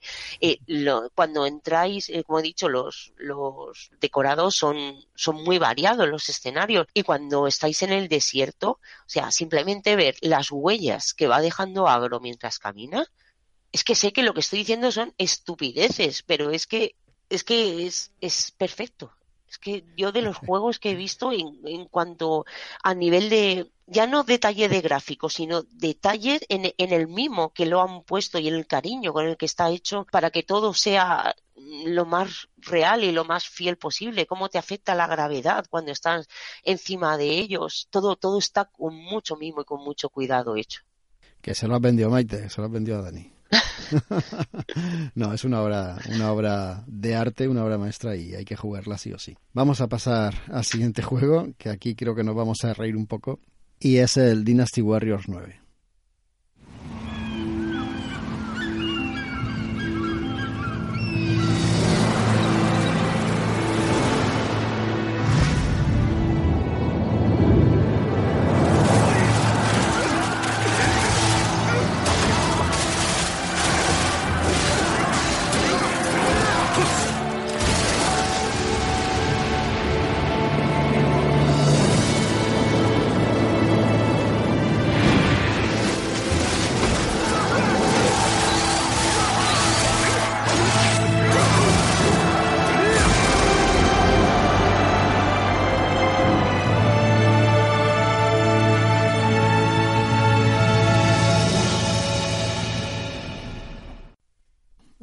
Warriors 9, que recién salidito del horno. Eh, la última entrega de los Dynasty Warriors, de esta saga de Musou de Koei.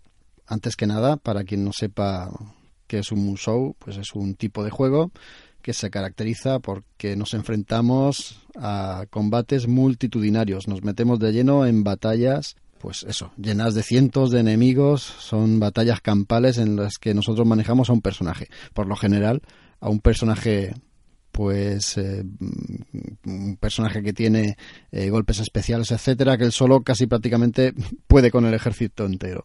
Eh, suelen tener todos los Dynasty Warrior el mismo argumento, que es la leyenda de los siete reinos, ese clásico chino que, que, enfrenta a distintas dinastías, distintos clanes y distintos territorios. Son siete reinos, ¿eh? suena mucho a Juego de Tronos. También hay una muralla por ahí al norte que separa a los salvajes que están más allá. También suena mucho a Juego de Tronos, ¿verdad? No hay, no hay nada inventado. Pues ya estaba aquí, en esta leyenda. Y como digo, cada, cada juego de este Dynasty, desde su primera entrega, pues sigue contando lo mismo.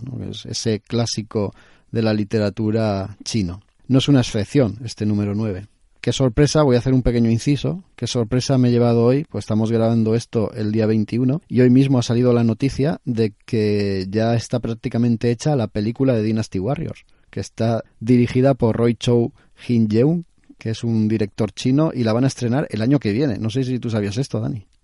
No, esta la tenía yo perdida un poco de vista. Pues sí, el, año que viene la estrenan, ya está el tráiler por ahí, lo hemos puesto en las noticias, pero pensaba traer el juego ahora para la reseña y bueno, me ha, sido una grata sorpresa enterarme de esto. También voy a hacer la reseña y voy a hacer al contrario que Maite. El grueso de mi, de mi reseña van a ser críticas y al final voy a decir algo bueno. Mm, Sí, tampoco voy a cebarme mucho porque hay un crítico, un youtuber de estos que hablan de juegos, Jim Sterling, que se puso a darle bofetadas al juego y le amenazaron de muerte. O sea que yo voy a... Jolines, ¿cómo está la cosa? Yo voy a irme con cuidado porque tampoco está la cosa para tonterías. Así que intentaré decir las cosas tal y como mm, me, han surgido o me han sugerido a mí, ¿no? Voy a ser lo más franco posible. Partamos de que yo soy un, seguidor no fiel, pero sí admirador de este tipo de juegos, de los Musou. Yo los he jugado en Play 2, los he jugado en Play 3 y me faltaba uno de los últimos para catarlos en, en, esta nueva generación. Ni me lo pensé cuando este Dynasty Warriors 9 me ofrecía la posibilidad de una novedad que no se había dado de momento en toda la saga, y era que se desarrollaba en un mundo abierto, en un sandbox. Jope, esto a mí me dejó totalmente fascinado. Un sandbox de la antigua China, de la, de la China imperial. O sea, tener todo ese territorio para recorrerlo libremente, como si de un GTA o del último Assassin's Creed en Egipto se tratase. O sea, yo, ya estaba llorando de la emoción. estaba como loco porque saliera el día de, la venta para hacerme con él. Eh, más si me cuando leía por ahí que para recorrer el mapa entero, pues te tirabas horas. O sea, yendo a caballo y a toda leche de un extremo a otro del mapa, te tirabas horas. Yo, ya me imaginaba pasando por, eh, por la ciudad imperial, pasando por aldeas, por campos, por bosques. Además también este juego traía la posibilidad, pues mm, que traen casi todos los sandbox hoy en día, posibilidad de recolectar eh, materias primas, madera, eh, minerales, eh, flores, plantas, la posibilidad de cazar, la posibilidad de comerciar con todo ello, de comprar propiedades, o sea, eso no se había visto nunca en ningún Dynasty Warrior. Mm, ¿Qué pasaba con los anteriores Dynasty Warrior? Bueno, pues los que los hayáis, los hayáis jugado no hace falta que lo diga, pero voy a dar por sentado que, no los conocéis. ¿no? Cada, eh, cada episodio se desarrollaba en un mapeado ciertamente bastante grande, pero cuando terminabas el episodio y las misiones que, correspondían a ese episodio, pasabas a un mapa distinto. Aquí tenemos el mapa abierto desde el principio, pero sin embargo las misiones siguen siendo por partes. O sea, tú no vas a poder eh, encontrar una misión que forme parte de la historia por mucho que avances en el mapa hasta que no pases la anterior. No sé si me he explicado. Y tenemos el mapa abierto, pero en realidad tampoco es que nos sirva de mucho, porque hasta que no hagamos ciertas misiones, como estoy diciendo, no la cosa no continúa. Lo primero que te encuentras con este juego de mundo abierto es que puedes elegir una de las distintas facciones, una de las distintas familias o clanes. Yo cogí a los Wei, cogí a Cao Cao, ya los que conocéis la saga ya sabéis quién es, y empecé a jugar con él. Además, con la intención de cambiarlo, porque de, cambiar mi forma de jugar, porque todas las veces anteriores yo había jugado con otras facciones, siempre había estado del lado de los rebeldes, de los turbantes amarillos, y ahora me iba a poner del lado del imperio, ¿no? Iba a hacer un poco del malo que para mí habían sido en, en todas las anteriores partidas. Y me he encontrado con un juego que ha querido ser un sandbox y se ha quedado pues falto de desarrollo y falto de, ambición y quizá no del todo terminado. Es un mundo abierto que antes Maite decía que el mundo de Shadow of the Colossus pues tiene bosques, tiene desiertos, tiene acantilados y cambia muchísimo el escenario, ¿verdad Maite? Pues aquí pasa igual. Aquí hay desiertos, hay bosques, pero todos tienen los mismos árboles, solo cambia el color. O sea, cuando, es bosque es más verde, cuando es desértico es más marrón y cuando está nevado pues es lo mismo pero blanco. O sea, ya está. Cuando entras en una ciudad, los personajes que hay por ahí pululando, si habéis jugado algún sandbox a cualquiera, pues hay gente paseando o hay gente comerciando. Aquí solo ves soldados. Puede ser que, puede ser que veas alguna cortesana o alguna mujer parada en una esquina o dos hablando a, a tres metros una de otra o alguien paseando sin ton ni son por ahí, o un carro abandonado con un caballo en una esquina.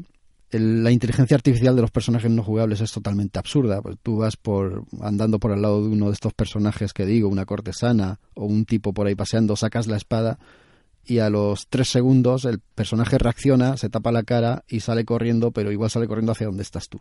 son cosas muy, muy extrañas, ¿no? Parece que no es que no hayan pulido, sino que la inteligencia artificial mm, directamente no existe en estos personajes.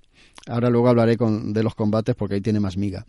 La caza, que era una cosa que me llamaba mucho la atención porque, oye, hay osos panda por ahí perdidos por los bosques. Yo no he visto ninguno. ¿eh? La caza es bastante cutre porque, bueno, sacas el arco, te pones en modo sigilo, que es dándole a un, a un botón, el personaje se agacha como si se hubiera cagado. igual, y anda igual. Muy, muy extraño.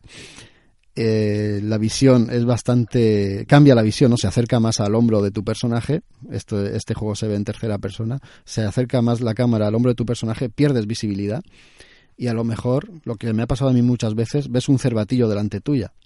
Cuando te acercas un poco a él, el cervatillo desaparece. Aquí el popping está a la orden del día. O de repente te aparecen dos cervatillos al lado tuya y tú dices, joder, ¿de, dónde han salido? Eh? Te los cargas y bueno, coges pues la piel, la carne, etcétera, para luego comerciar con ella. Pero es que me ha pasado más de una vez una cosa que es súper curiosa. Y es que estoy intentando cazar ciervos o cazar ese tipo de animales y de repente me aparecen tres, tres tigres por allí. Y dice, bueno, ¿qué hacen conviviendo los, las gacelas y, estos animalillos vegetarianos con los tigres. Están al lado, tan panchos, ¿no? Intentas matar un tigre y de repente salen 10 o, o 15 te puedes pasar horas andando por los bosques y no ver ni un animal, pero en cuanto veas uno de una especie, ves 50 de la misma especie. los, logaritmos del juego, vamos, son a piñón fijo, ¿no? En cuanto ves a uno aparecen 50. O, los osos, no ves a ningún oso y de repente ves a un oso pequeñito y si te pones a seguirlo, llegas a un sitio donde hay una manada y hay 40 osos. Y los hay de todos los tamaños, formas y colores. Luego hay misiones, como en todos los sandbox, en las ciudades y en los poblados, pues hay misiones. Pero normalmente son siempre las mismas. O sea, llegas a un sitio y hay un tipo que te, te da conversación y te dice si le quieres ayudar, que hay un domador de osos que está por ahí haciendo perrerías y está torturando a los animales. Tú vas ahí, te tienes que pelear con el domador y con los osos, y en la ciudad siguiente te pasa lo mismo. Hay un tío que te dice que hay un domador de osos, que y en la otra ciudad pues lo mismo, o a lo mejor es un domador de tigres en la siguiente ciudad. Los capitanes o, vigilantes de algunas fortalezas te dicen que les ayudes en el entrenamiento a sus tropas y te manda a un sitio en concreto para pelearte con los lanceros.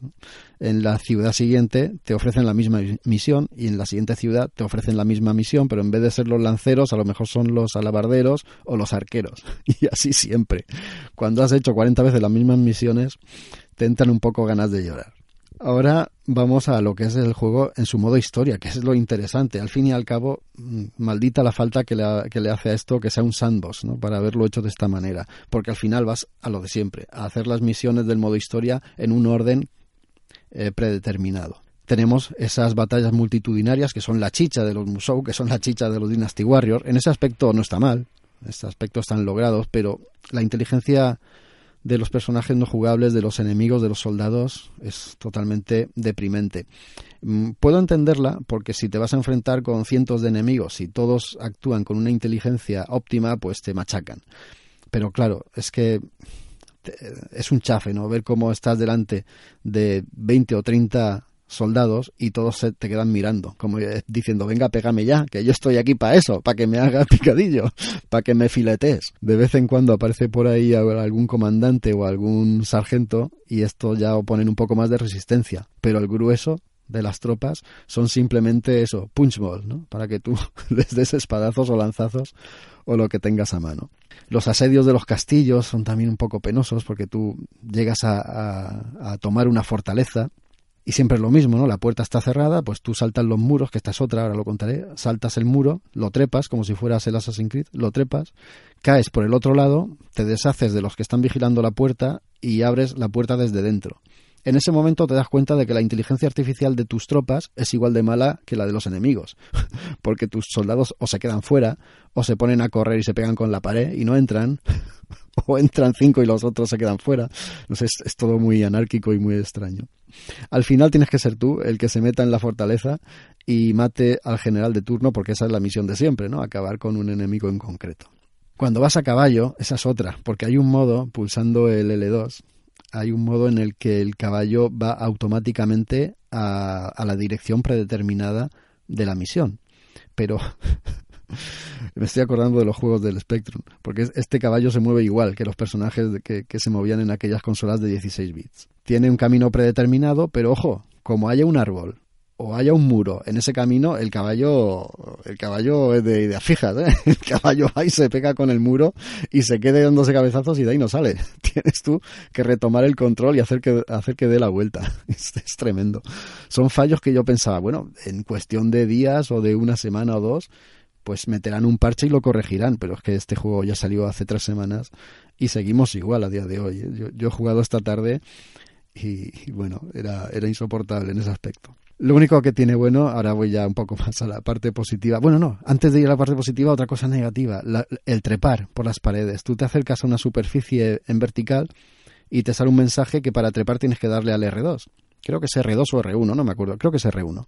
Le das al R1 y el personaje tira un gancho y de tres saltos sube arriba. Siempre hace lo mismo. Sea, no trepa como el Assassin's o como algún otro juego, como Tomb Raider o algo de eso, ¿no?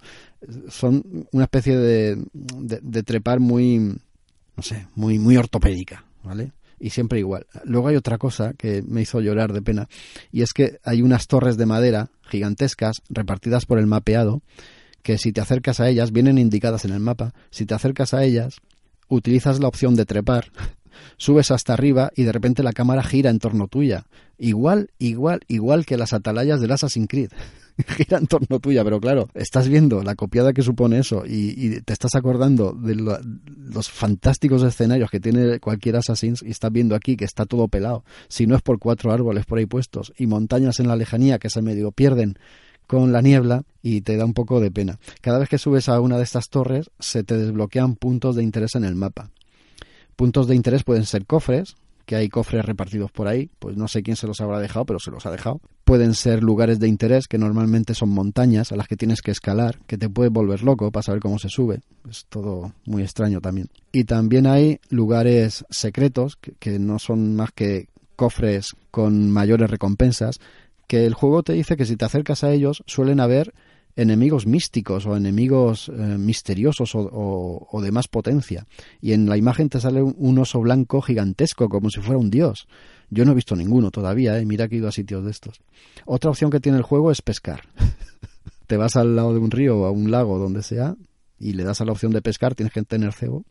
Y pescas, pero mm, a veces pescas peces, pero otras veces pescas joyas, pescas, no sé, puedes pescar cualquier cosa menos un resfriado o cualquier cosa. También hay la opción de comprar propiedades, comprar muebles. Allí invitas a los generales o a los eh, oficiales de tu ejército y de esa forma pues entablas relación con ellos y ganas afinidad para que te apoyen más o menos en la batalla. Yo dudo que esto eh, tenga eh, efectos prácticos verdaderos, porque luego la batalla la derimes tú solo, con tu espadita y con tu arrojo y tu valor.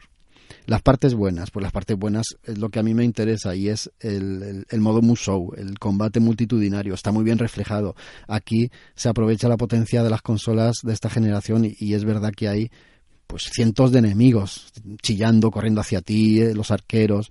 Lástima que esa inteligencia artificial falle, que no busque a los arqueros, o sea, que los arqueros no busquen la distancia, que los espadachines se lancen contra ti, ¿no? Todos tienen las mismas rutinas absurdas. Pero bueno, He dicho que iba a decir ahora las cosas buenas y dije no me salen, ni queriendo. Eh, esos combates multitudinarios son espectaculares. Cada personaje, porque ojo, hay casi 100 personajes distintos, esto también está muy, muy bien, es muy chulo. Cada personaje tiene sus propias rutinas de combate, que hay muchos que las tienen miméticas, muy parecidas, pero cada uno tiene su arma, su ataque especial, y le da eso pues también un saborcillo al juego. Es un juego muy largo, yo llevo cerca de 40 horas y bueno, no he descubierto ni un 30% del mapeado, o sea, la mayor parte del mapa aún me permanece a oscuras. Por lo tanto, es un juego larguísimo. Hay que tener en cuenta que con cada facción que juegues la historia cambia. Pues yo estoy ahora jugando con el Imperio, se puede jugar con los rebeldes, se puede jugar con facciones independientes. Eh, puedes jugar con cada uno de esos 94 personajes, creo que son, con lo cual también el juego gana muchísimo en, longitud, en extensión. Y la verdad es que no sé qué más decir. La verdad que no sé qué más decir. Es, es, entretenido. Ah, sí, las escenas. Este juego de, lo, de todos los Dynasty Warrior creo que es el que peor contado está.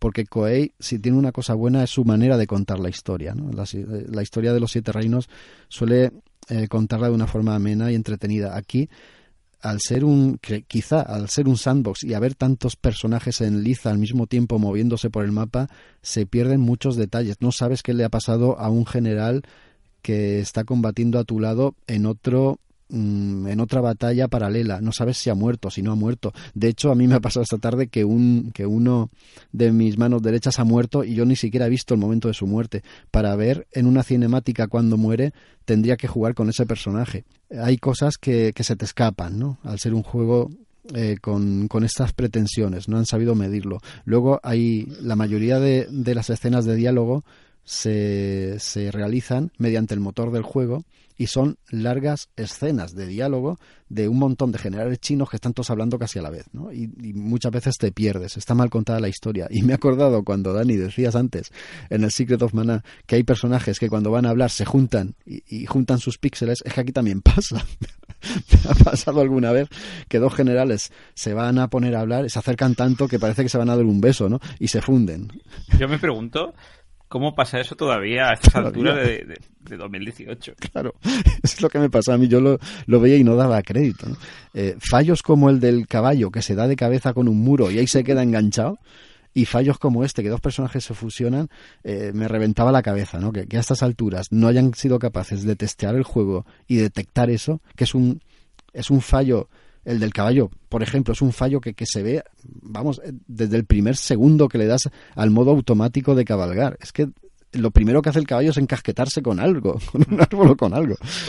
Es tremendo. Yo voy a dejarlo aquí aunque dicho todo esto, parece que es la mayor mierda del juego que he jugado nunca. No, no es así. Me, lo estoy pasando tremendamente bien porque el juego tiene esos combates tan espectaculares y tan llenos de ruido y de jaleo y de follón que parece que de verdad estás metido dentro de una batalla. Pero es que quitando eso, si no os compensa eso, por favor no os acerquéis a él. Y sobre todo, si no conocéis la saga Dynasty Warrior, no empecéis por aquí porque no os vais a enterar de nada de lo que es el argumento. Casi mejor iros al 6, ¿vale? O al 7 ya no digo el 8 porque creo que no estaba ni siquiera en español. Este por lo menos está subtitulado en español. Pero no empecéis por este. A lo mejor quizás sería idóneo ver la película, pero el año que viene y ver la película. Pues como la película sea, perdona como la que hicieron con Warcraft, precisamente no es que sea el mejor modo de acercarte al juego, no es precisamente por la película. Bueno, creo que no os la he vendido, no os he vendido el juego. Dentro de unos meses va a salir, va a salir el Orochi, que es pues lo mismo, pero con más personajes. O sea, hay personajes japoneses y personajes también incluso griegos. Va, va a aparecer seguramente también Sofitia. ¿Os acordáis de la de Soul Calibur? Pues también saldrá. O sea, qué mezclote, ¿verdad? Hombre, si no tiene estos errores y se hace disfrutable, si es que es una pena, porque este tipo de juegos podrían ser, eh, podrían ser muy disfrutables y estas cositas, estos errorcillos, eh, pues te echan para atrás un poquillo. ¿Sabes qué pasa? Eh, eh, yo creo que está claro ¿no? el problema. Si el último Assassin's Creed, que transcurre en una parte concreta de Egipto, les ha llevado un montón de años de desarrollo, ¿cuántos años no puede llevar un sandbox ambientado en la China imperial? O sea, eso, Solo la documentación, el IMAX y demás. Eso tendría que ser, para hacerlo bien, tendría que ser una auténtica locura entonces se queda ahí, no, ni siquiera llega a medio camino, se queda en un quiero y no puedo. Eh, eh, si, si China imperial era así, estaba totalmente desértica. Qué pena. Pero bueno, y si aún así, vale, le perdonas eso, pero si por lo menos eh, las misiones secundarias fueran más interesantes, pues por lo menos te daría, le perdonarías ese fallo, pero si encima dice que se repiten hasta la saciedad, eh, lo que me planteaba yo es si luego, si juegas con otra facción, si también las misiones eran las mismas. Me temo que sí. Me temo que sí, por lo que he leído por ahí son las mismas. Yo ya he dejado de hacerlas, porque como tampoco influyen en, la historia del juego, además no es un juego exageradamente difícil, ¿no? En cuanto le cogen la mecánica a los golpes, que son siempre los mismos combos, que son muy divertidos y, no te cansan nunca de hacerlos, pero en cuanto le coge la mecánica, tampoco es necesario que subas de nivel de una forma tan desaforada le han incluido el tema de recolectar madera, recolectar piedras para crear gemas, para potenciar armas, para potenciar la, vestimenta, pero es que tampoco es necesario. los personajes ya están perfilados, son personajes clásicos, son personajes que ya conoces si sigues la saga. ¿Qué necesidad había de aumentarlos en ese sentido? En ese aspecto no era necesario, pero bueno, es un ingrediente que se podría agradecer si lo hubieran cuidado más. Ya lo de la caza no voy a insistir porque de verdad me, me pega unas risas con lo de la caza. Eso de, de estar buscando durante media un tigre y cuando encuentro uno hay 50 y de repente entre los tigres hay una feliz gacela conviviendo entre ellos como si lo hubieran adoptado. es tremendo. Pero yo, yo voy a dejarlo aquí, ¿vale? Si no queréis preguntar nada más, pasamos ya a la última, porque no quiero que me amenacen de muerte a mí tampoco. Luego dicen que los videojuegos no incitan a la violencia, pues sí. sí. Venga, vamos a pasar al último, que es el, la estrella de hoy, el Dragon Ball Fighter Z.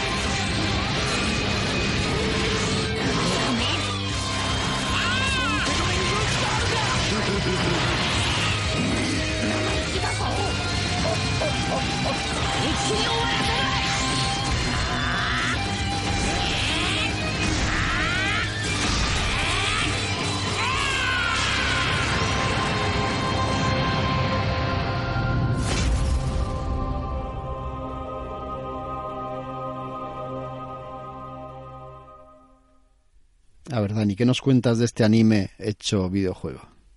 Este anime que casi nadie conoce, ¿no? Un tal Dragon algo. No, me suena.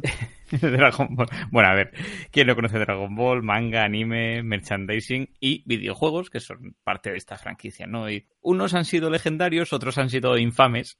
Yo creo que este Dragon Ball Fighter Z o Fighters pues eh, al menos para los fans de la, de la saga, de la franquicia, es de los primeros, es de los legendarios, ¿no? Es un juegazo que llevábamos esperando, yo creo que hace como un año que lo presentaron en el E3, ¿no? Y tenía un hype brutal ya, ¿no? ¿De dónde viene el, rebustillo por sacar este juego? Pues porque los Xenoverse, los dos últimos Xenoverse, pues estaban funcionando bastante bien, ¿no? Los, más recientes juegos de Dragon Ball. Parece que estaban dejando un buen sabor de boca. Pero claro, mucho fan se quejaba y decía, es que no termino de entender qué tipo de género es el Dragon Ball Xenoverse, porque no, no, es un juego de aventuras, no es un RPG, pero tampoco es un juego de lucha 100%, ¿no? Y hay quien pedía este Fighters a gritos.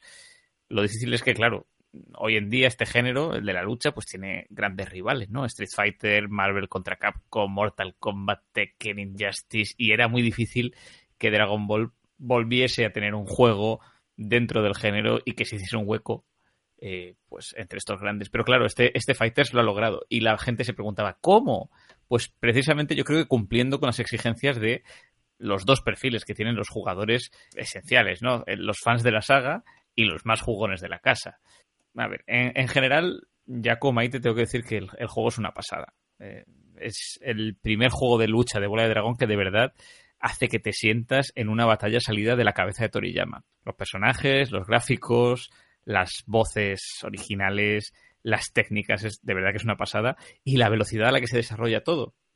El, juego lo han creado Bandai Namco y Arc System Works, que ya se encargaron en su día del Extreme Butoden de Nintendo 3DS, que estaba muy bien, pero no, no alcanzaba el, nivelazo que tiene este juego, que básicamente es un 3 contra 3 en, dos dimensiones y media, ¿no? Desde que entras al juego te sientes un poco imbuido en el universo de, Dragon Ball, ¿no? Al principio pues el juego te conecta a un servidor y entras en una sala, lo que es la sala de juego, donde manejas un personaje super deformed yo, mi avatar es Mr. Satan, que es genial, y te vas moviendo de una zona a otra del mapa pues para acceder a las diversas funcionalidades del juego.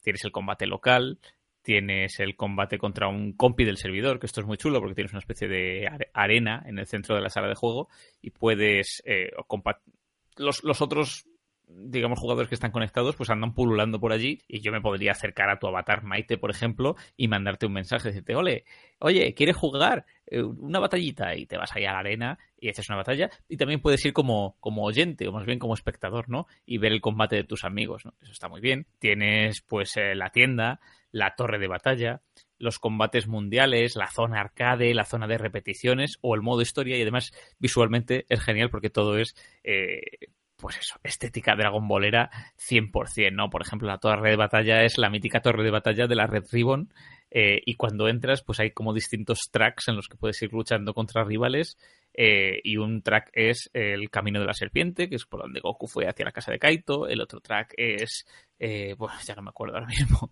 pero es súper chulo, otra zona pues no sé si es el modo historia ahora mismo, es el planeta de Kaito, eh, y, así uno detrás de otro, ¿no? todos los detalles están cuidados, eh, cuidados a tope. El modo historia, por ejemplo, mola mucho. Muchísimo. Yo, a mí me, ha enganchado. Yo cronológicamente podría estar después de Dragon Ball Super, porque aparecen personajes de esta, pero bueno, como algunos OVAs de la franquicia, pues queda un poco fuera de la línea temporal oficial, así que se permite sus licencias. La cosa es, eh, o la cosa comienza con que tu alma el tuyo, el, tuyo Jaco, el tuyo Maite, el vuestro jugadores, se ha metido en el cuerpo de Goku. Goku se despierta un día, Bulma va a buscarle y no sabe quién es, y, eres tú que estás controlando el personaje de Goku, sí señor. Eh, ha habido una máquina que ha generado ondas que debilitan a los luchadores de, del grupo de amiguetes de, de, Goku y compañía, la banda Z, y aparecen clones de ellos y sus enemigos atacando la ciudad. Regresa Célula, aparece un nuevo C-16, y también aparece una investigadora misteriosa de la Red Ribbon que parece estar detrás de todo esto, o no. De hecho, hay un nuevo personaje creado a propósito para este juego que sería perfecto para la serie. Yo creo que tiene nivelón la historia y nivel los personajes nuevos creados. ¿no? Es, es muy chulo. Y además, en sí el modo historia es eh, muy útil para ir aprendiendo también la mecánica de las batallas.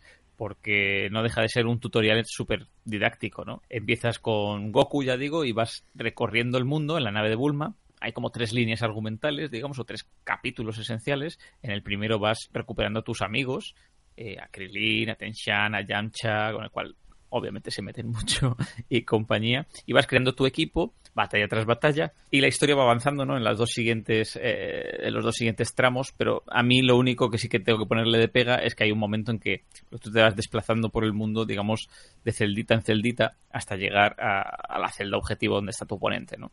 Tienes X movimientos y los podrías agotar y entonces perderías, pero bueno, eh, lo que pasa es que en cada celda van apareciendo enemigos y más enemigos y al final son clones de, los personajes. Entonces te enfrentas a Yamcha una y otra vez, y una y otra vez, y a Krillin una y otra vez, y a Vegeta una y otra vez, y llega un momento en el que te aburres un poquito de tanta batalla inútil contra clones y quieres que la historia avance. Pero, en fin, las, las animáticas son brutales y las voces originales de los seiyus japoneses, ya digo, hacen que parezca que estás viendo una nueva película de, Dragon Ball y, te metas muchísimo en la historia. En cuanto a los personajes, pues de primeras tenemos 20 personajes, que alguno dirá, ala, son un montón, pero bueno, si piensas en, lo vastísimo del universo de Dragon Ball, pues son cuatro gatos contados, ¿no? Eso sí, eh, lo que está muy bien es que son de lo más dispar y, tienen técnicas y estilos de lucha muy diferentes. Por ejemplo, tenemos a Hit de Dragon Ball Super o a Nappa, que son muy físicos. Tenemos a Gotenks o a Gohan de pequeño, que son súper ágiles y, geniales para atacar a distancia. Freezer, Freezer Freezer, ahí el Freezer, Freezer, que es un personaje ultra versátil, o, Goku Black, que es una bestia parda. Se nota un poco cuáles son mis favoritos.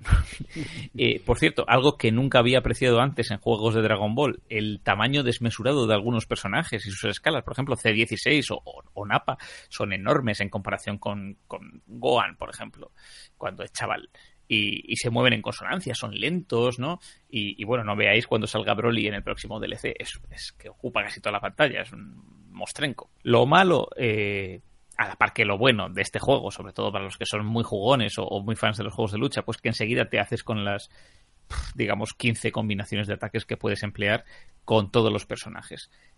Es decir, son prácticamente las mismas para todos los personajes. Cada uno reaccionará de un modo, pero es muy fácil manejarlos. Algo que, por ejemplo, en títulos como Injustice no ocurre, que a mí personalmente pues me desespera.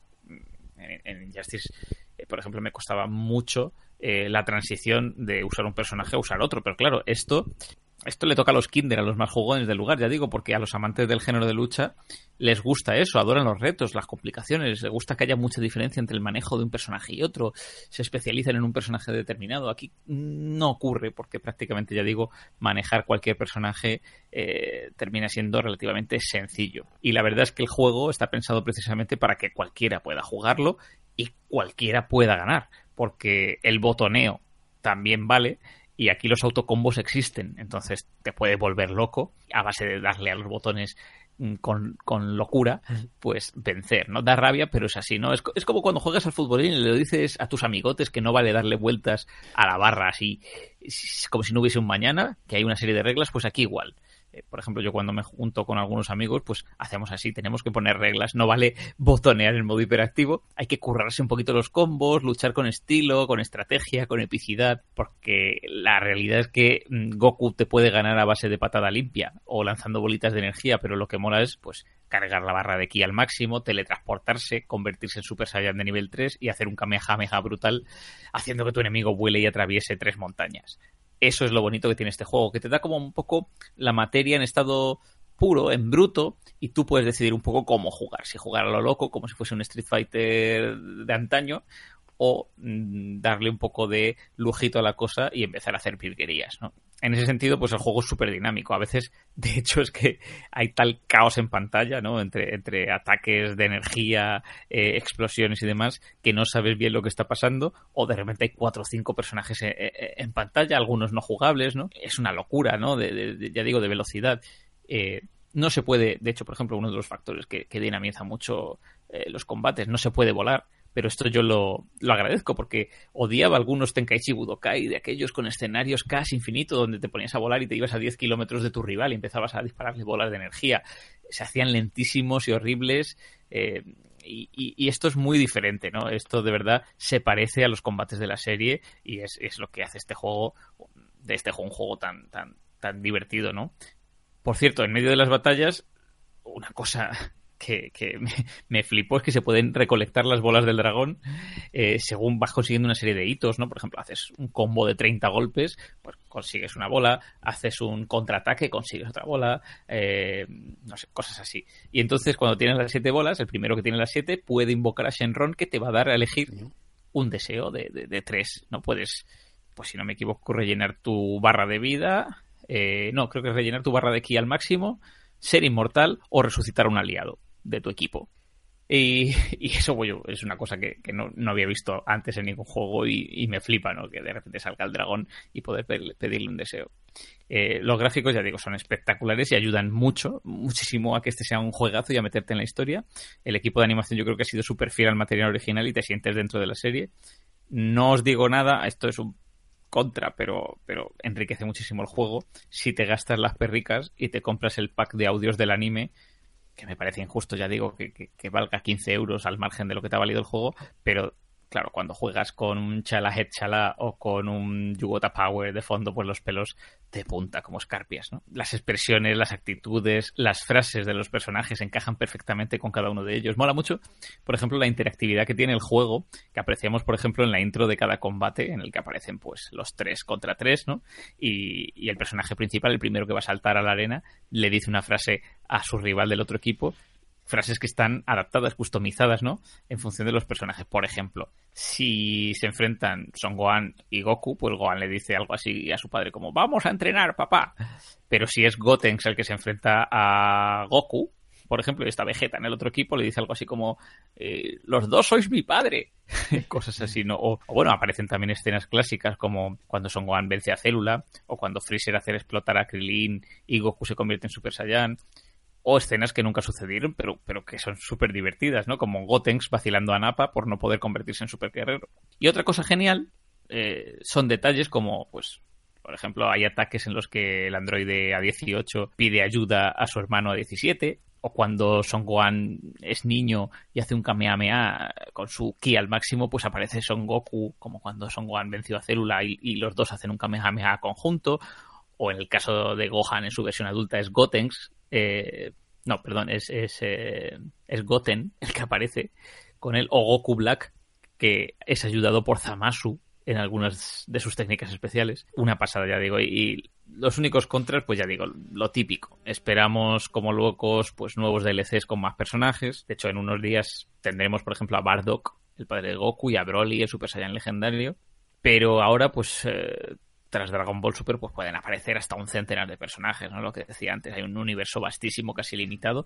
Y eso lo espero que no tarden, porque si no se te empieza a hacer un poco rutinario el juego, pero mm, el caso es ese, eh, o sea, el contra es la pasta, desbloquear personajes, los DLCs, la música del anime, todo vale mucho y de hecho, pues el juego, por ejemplo, que está en tres versiones distintas, tiene una versión, la versión completa con el eh, pase de temporada y demás que vale más de 100 euros y creo que es un poco disloque, ¿no? Aún y con eso es un disfrute absoluto, ya lo, ya lo digo. Probar todos los personajes, todas las técnicas, todos los modos de juego es una experiencia de Dragon Ball 200%. Bueno, por ahí se han levantado algunos fans que han dicho, pero ¿dónde está Dragon Ball GT? Mm, lo han obviado totalmente, como está haciendo la nueva serie de Super. Al final, pues es, el juego va con los tiempos, lo que está de moda es Super, Dragon Ball GT ha quedado como una cosa ya anacrónica y que se intenta borrar ¿no?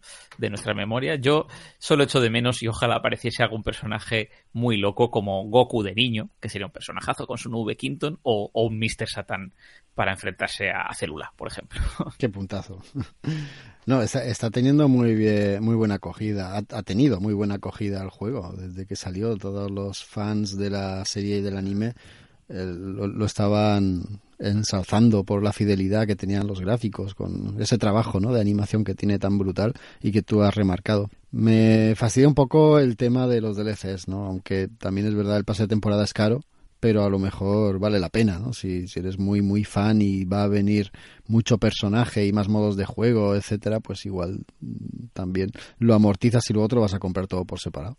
Claro, claro, o sea, en el fondo yo, yo lo he visto. Eh, si yo ahora empiezo eso, que si el pack anime, música de anime, que si el nuevo DLC de no sé, al final te va a salir mucho más caro si lo vas comprando por separado. O sea que, que, sí, yo creo que, ese pase de temporada es muy rentable para este tipo de juego y, creo que hay mucho y, muy bueno por venir, ¿no? En cuanto a personajes y demás, es que podría ser una locura. El otro día lo hablaba con un, con uno de mis amigos que estaba aquí jugando conmigo y, y me decía, ay, a mí me rechina, por ejemplo, que si tú te escoges a Krilin y yo también, yo le tenga que cambiar el, color del, del, traje, ¿no? Y tenga que tener un traje morado, porque no pega nada, porque me saca un poco del juego. Con todas las versiones que hay de Krilin, a lo mejor podía ser Krilin con sus técnicas, pero podría ser el Krilin de la saga de Buu, que tiene pelo y tiene otra ropa diferente y cosas así, ¿no? Digo, joder, sí, digo, es que los personajes podían ser infinitos. Claro.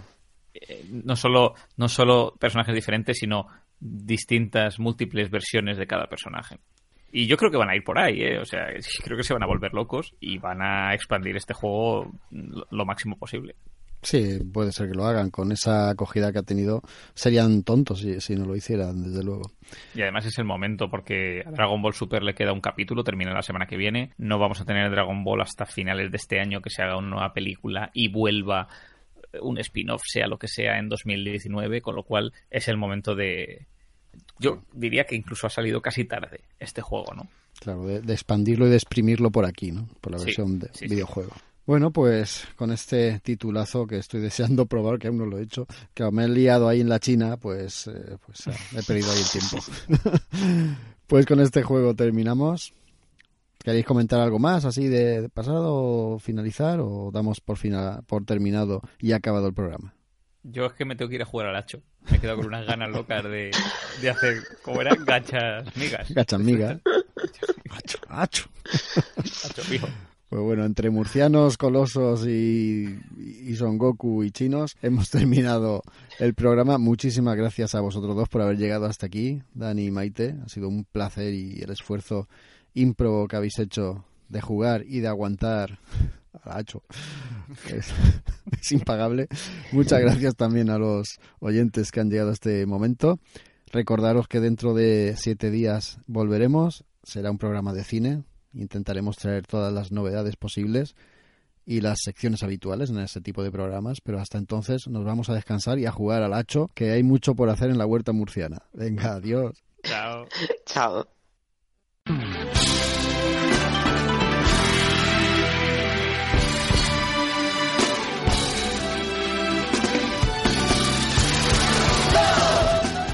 Recuerda, puedes encontrarnos en www.hellofreaky.com. Pero también estamos en Evox, iTunes, Facebook, Twitter o Google Plus.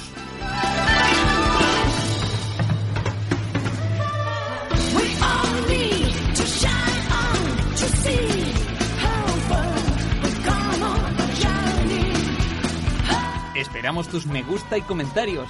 ¡Anímate!